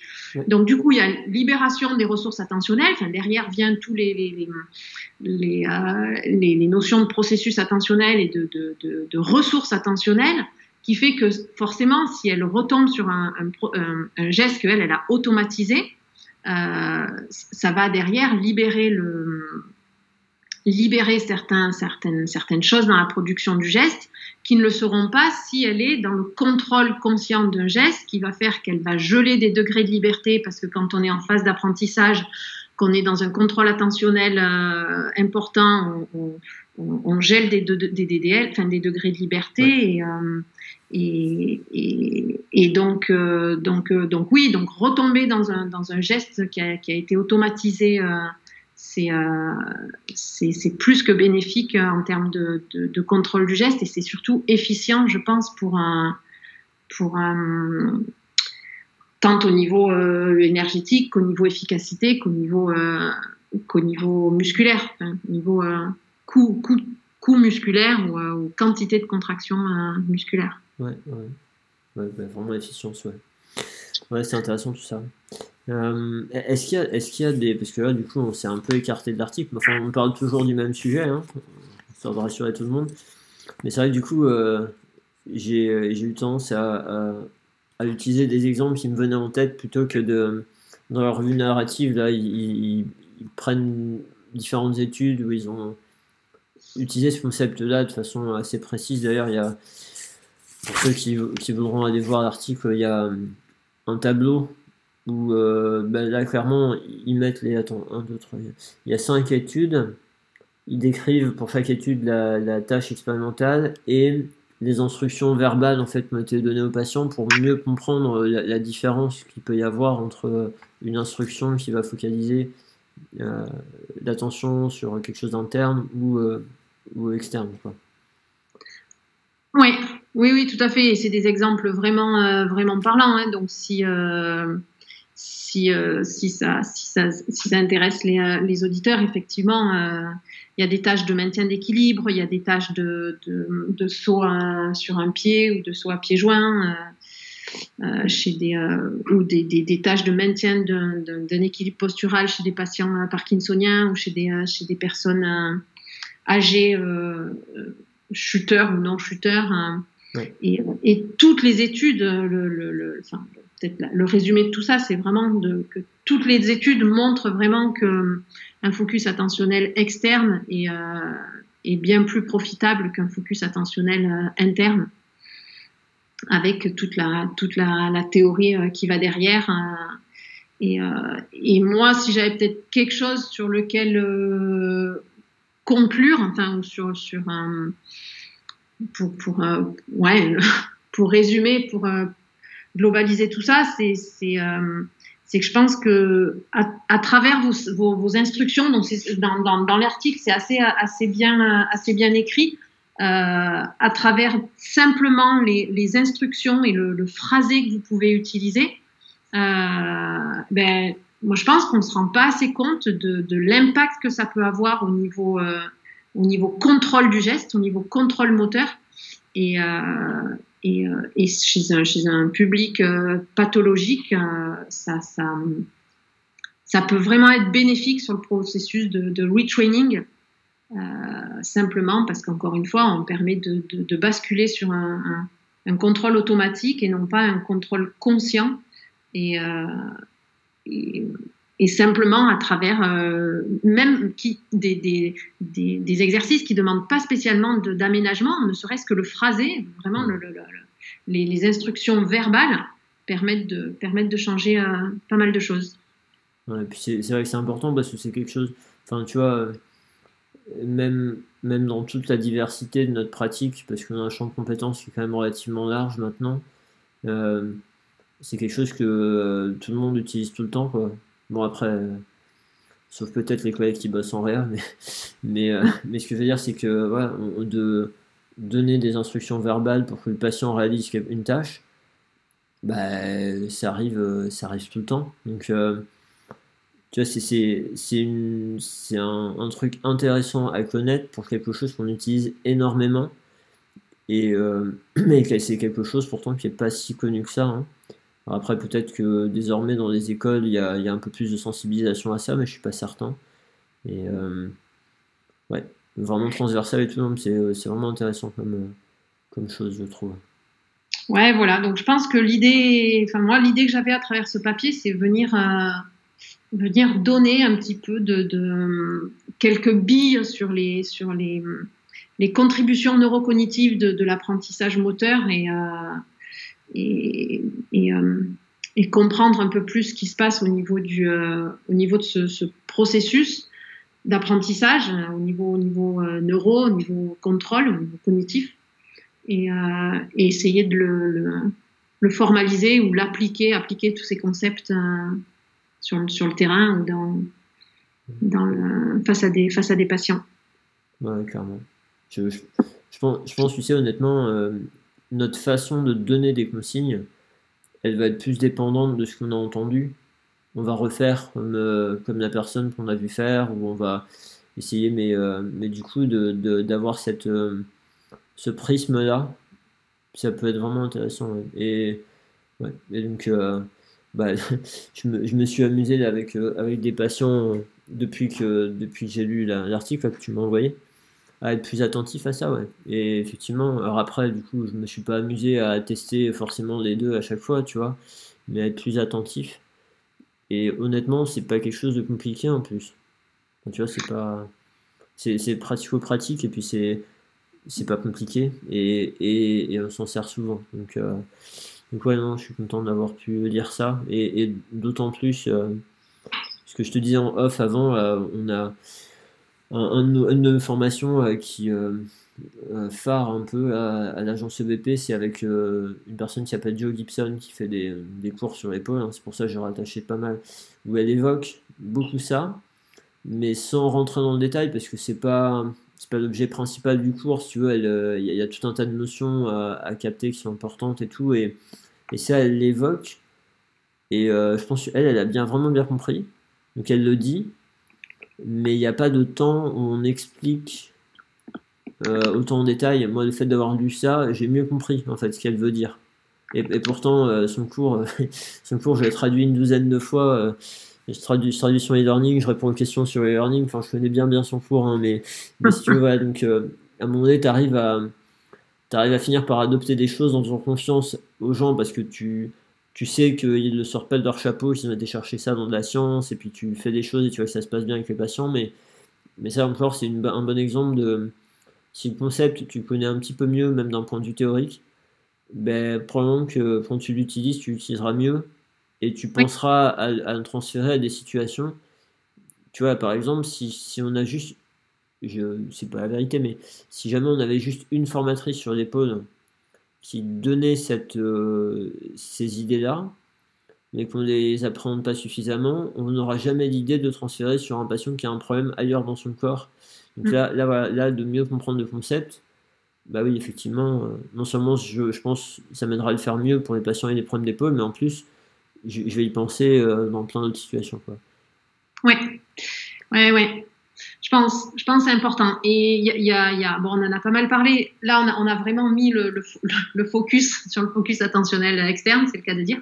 Mais euh, je pense qu'il faut penser aussi au feedback qu'on on peut donner aux, aux patients, euh, les différentes formes de, de, feedback, la fréquence à laquelle on, on le donne et euh, qui revient finalement à impliquer le patient dans son, dans son processus de, de réhab et qui, qui, qui, va de pair, bon, dans un protocole d'apprentissage, ça va vraiment de pair un euh, feedback et, euh, et, orientation du focus attentionnel et euh, qui, euh, qui est aussi du coup, je pense, vraiment, euh, vraiment important et, et, et, qui peut aider, qui peut faciliter, qui peut accélérer, qui peut parce que, parce que le, le, but, c'est vraiment d'induire de, d'induire des changements dans, la capacité de mouvement et, euh, euh, la difficulté d'un protocole d'apprentissage, la difficulté de l'apprentissage, c'est que c'est pas mesurable. Objectivement parlant, c'est quelque chose qui est, pas mesurable, qui est quelque chose qui est pas observable, euh, parce que c'est une restructuration au niveau du système nerveux central qui, qui, qui alors oui, qui peut s'observer à travers des, enfin, des études en EEG ou en IRM, mais, mais au niveau contrôle moteur, c'est quelque chose qui est, qui est, difficilement mesurable à travers un, si ce n'est à travers des, des protocoles de, de, enfin des tests de transfert ou des tests de, de rétention. Mais, euh, mais pour autant, on sait quand même maintenant que, que, certaines orientations dans ces protocoles les rendent beaucoup plus, euh, beaucoup plus efficaces, beaucoup plus rapides et, et, et c'est vraiment le, je pense, le, le but d'un protocole de réhabilitation ou de réentraînement ou de rééducation. Hein. Bien sûr, bien sûr. en fait, en fait tu as à la fois, à la fois le fait d'être euh, plus efficace et que ça aille plus vite, etc. Parce que bah, l'idée, c'est que ça puisse soulager des personnes ou leur permettre de reprendre le plus vite possible les activités euh, qui sont importantes pour elles et tout, et bon, avec tous les enjeux qu'il peut y avoir derrière. Mais euh, mais il y a aussi, enfin tu vois, honnêtement, hein, il y a aussi le fait que parfois un détail va faire là c'est bon, on a trouvé un truc qui fonctionne, où euh, on, tourne encore sur euh, quelque chose qu'on n'arrive pas à résoudre en fait. Donc, mm. Euh, donc il y, a, ouais, il, y a, vraiment le, gain de temps, mais il y a aussi parfois le fait d'arriver à, faire avancer les gens et, et qui ne se retrouvent pas à, avoir des, problèmes qui perdurent dans le temps ou des problèmes de récurrence. Parce que tu vois, il y a un truc, j'hésitais à te poser la question, mais il y, a, il y, a aussi le fait que tu as des personnes qui vont avoir des symptômes, être gêné pendant certaines périodes, et puis il y a des périodes où ça s'arrête et des périodes où ça revient, etc. Et le questionnement, c'est euh, probablement que tu as des gens qui vivent, qui fonctionnent avec des schémas moteurs qui sont pas optimaux, mais qui vont pas forcément être symptomatiques. Et qu'en fonction de, du niveau d'activité, alors soit en fonction du niveau de demande qu'ils vont avoir à certaines périodes, ben, du coup, euh, ils vont pas arriver. Enfin, le fait que leur schéma moteur soit pas assez performant, ça va les exposer à, à, réveiller des symptômes. Euh, soit il peut y avoir ça, soit il peut y avoir le fait que, ben oui, à certaines périodes, peut-être que notre système nerveux va devenir plus sensible parce qu'on n'a pas de morale, parce qu'on est fatigué, parce qu'on est je sais pas quoi. Et donc, du coup, ben oui, euh, là, on va, sentir des symptômes que d'habitude on sent pas parce que notre système nerveux pense que c'est pas suffisamment important pour nous prévenir. Enfin, tu vois, mais est-ce que, euh, est-ce qu'un mouvement, un mouvement non symptomatique, c'est toujours un bon recrutement musculaire. Oula. ouais, ouais, non, elle est moche, ça. Oula. euh... euh est-ce qu'un mouvement non symptomatique euh, est le mouvement le plus le plus efficient ouais, as des notions de performance. Bah, disons que c'est c'est euh,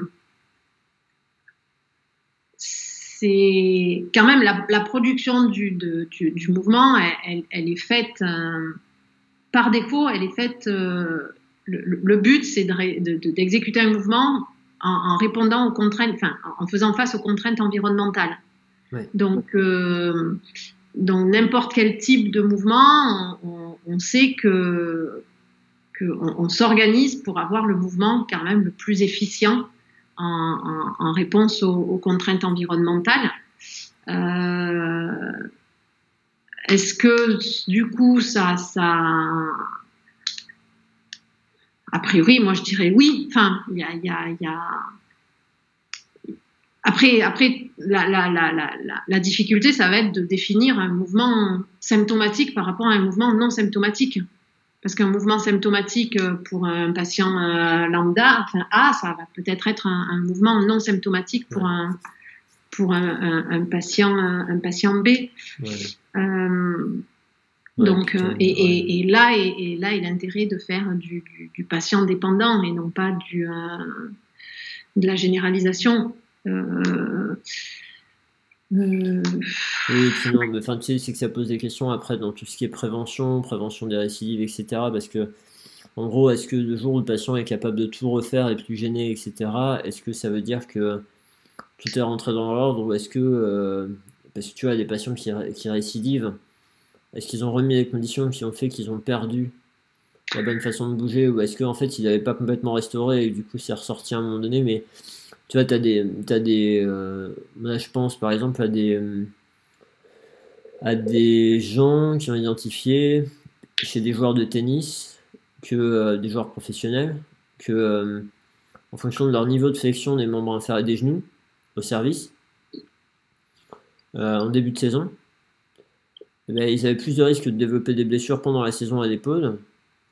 Et en fait, ils retrouvaient, en produisant moins de force en fait, euh, au niveau des membres inférieurs, ils retrouvaient une augmentation d'amplitude de rotation externe au niveau de l'épaule pour produire plus de force au niveau de l'épaule. Mais si tu veux, on peut considérer qu'ils ont un mouvement qui n'est pas très efficace pour démarrer, et à force de le répéter, ça finit par déclencher une pathologie, tu vois Tu vois ce que je veux dire? Et, euh, euh, Oui, Parce qu'en fait, on, est capable de s'adapter à un.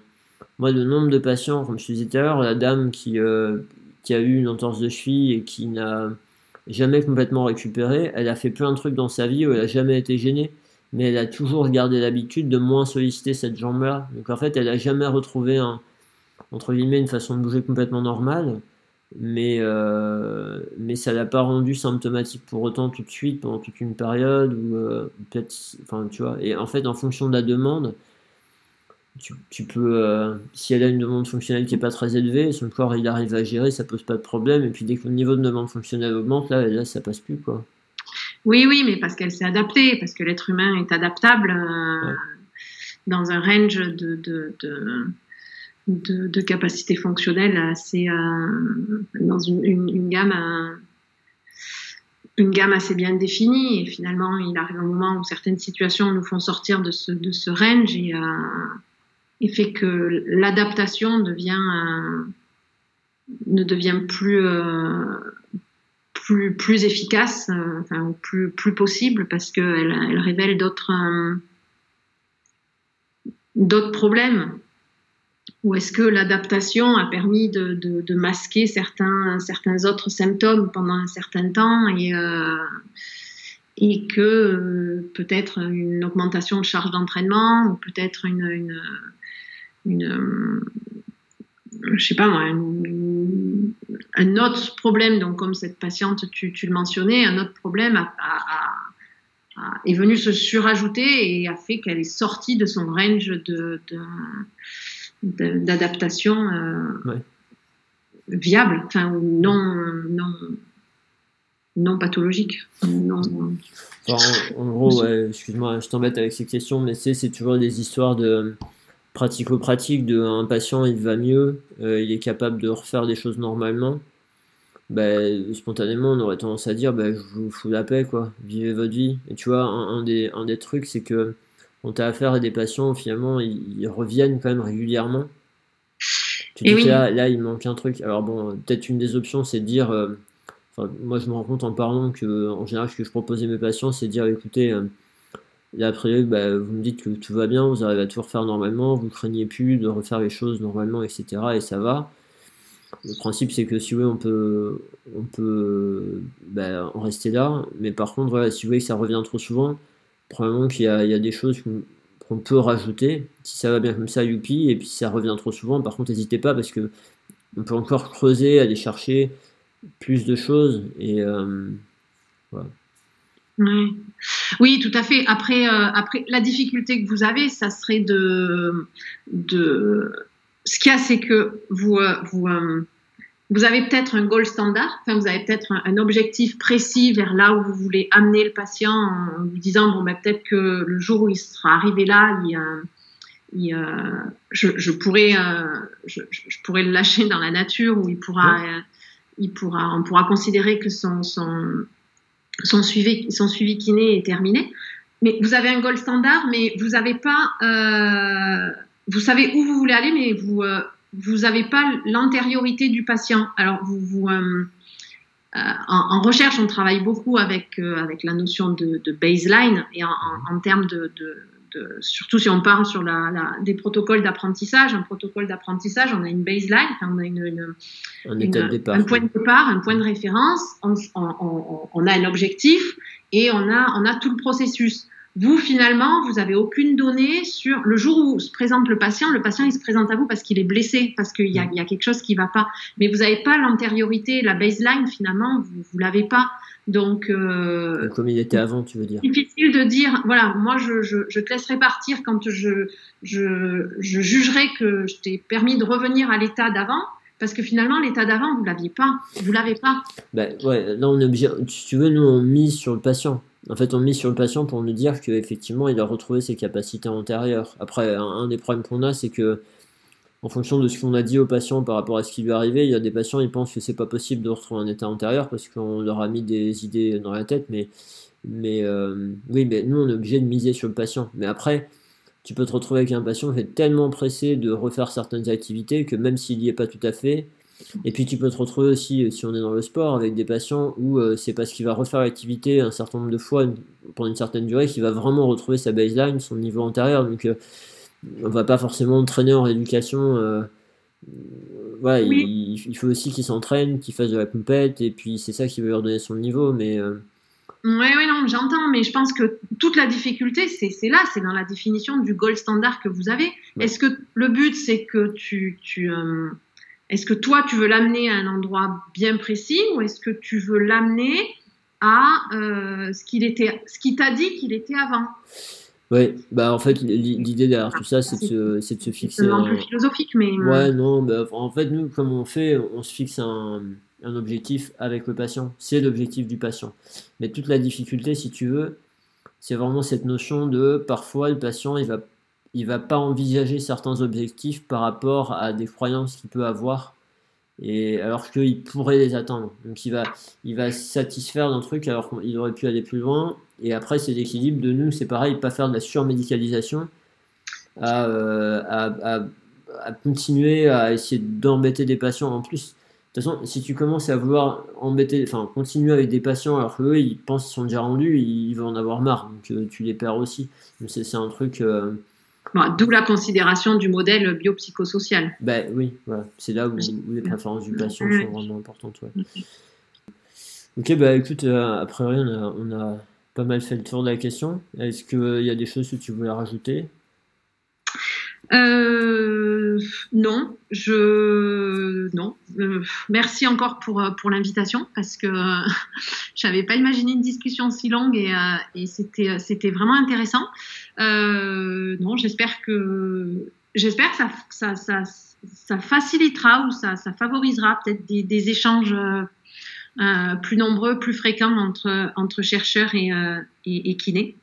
Après, euh, moi, j'avais, j'avais pas grand-chose à rajouter. Si, s'il y a des personnes qui sont, qui sont intéressées ou même qui veulent des, des, des références bibliographiques là-dessus, j'ai, lu un petit peu, donc je peux, je peux en fournir ou même, même discuter. Ça sera, ça sera vraiment avec, avec grand plaisir parce que c'est, une thématique qui, euh, qui m'intéresse, que je commence à, creuser pas mal dans, dans, le cadre de mes recherches. Donc, euh, donc voilà, si vous voulez me contacter par, euh, par mail ou n'hésitez pas, je serai, je serai, je suis open. super, c'est gentil à toi. c'est gentil à toi. Bah, écoute, j'espère, si, j'espère que effectivement ça aura intéressé du monde et puis que tu pourras trouver, comme je te disais en off avant, il y a de plus en plus de confrères intéressés par la recherche et qui ne savent pas trop comment mettre un pied là-dedans. Et, euh, ouais, et là, donc, euh, cette, cette, volonté que tu as de, de pouvoir vraiment interagir et avec des praticiens, euh, des cliniciens et tout ça, et de, de, de, faire des choses qui ont du sens, de faire ensemble, de s'enrichir entre nous, etc. intellectuellement, enfin, c'est. à mon avis, ça pourrait intéresser des gens. Et donc, bah, franchement, c'est chouette de ta part. Moi, je te remercie pour ton temps. de rien, avec plaisir. Je, sais que c'est long. du coup, non, je te remercie avec ton temps, pour ton temps. Je te remercie d'avoir fait la démarche de, de, me solliciter et de ne pas avoir peur non plus des barrières qu'il peut y avoir entre, euh, entre les, ben, des personnes de, ta profession et puis, euh, et puis les kinés. Quoi. Euh, et et oui, et puis j'espère, ouais, euh, j'espère des personnes pourront contacter. Et, bon, après, tu, tu, me diras, moi je mettrai des, des, infos au pire, tu me diras de, de quelle manière c'est le plus, le plus facile pour te contacter. Je mettrai des infos avec le podcast. Ok. On s'organisera comme ça. Ouais, ouais. Bah écoutez, euh, pas de problème. Euh, non, non, des, euh, des barrières, il faut pas en mettre surtout pas entre kiné et chercheurs. Et euh, oui, bah, par mail, je pense que c'est, euh, le plus simple. Donc, euh, un petit mail sans, sans, problème. Ok, bon. Ben, si, on, mettra ton mail, et si jamais on n'y pense pas, ce que je propose aux gens, c'est d'envoyer un mail à l'adresse contact de l'agence EBP, et puis nous, après, on te transférera. Ok, ouais. Oui, oui, très bien peut-être mieux que de balancer ton mail euh, à, tout le monde sur la toile en fait. Perso, effectivement. Ça marche. Bah, dans ce cas, n'hésitez pas. Euh, merci encore, euh, Laure. Merci. C'était cool. Et mm. puis, ben, je te, ouais, je te dis peut-être, on ne sait pas, hein, peut-être un, jour à Marseille, j'aurai peut-être la chance de venir te, te, voir en vrai, et puis d'aller voir dans ton labo. Ouais, avec plaisir. Avec plaisir. Merci, encore et euh, bonne continuation dans, vos, euh, dans votre, euh, votre métier fort intéressant. Merci. Merci. Au revoir. Salut.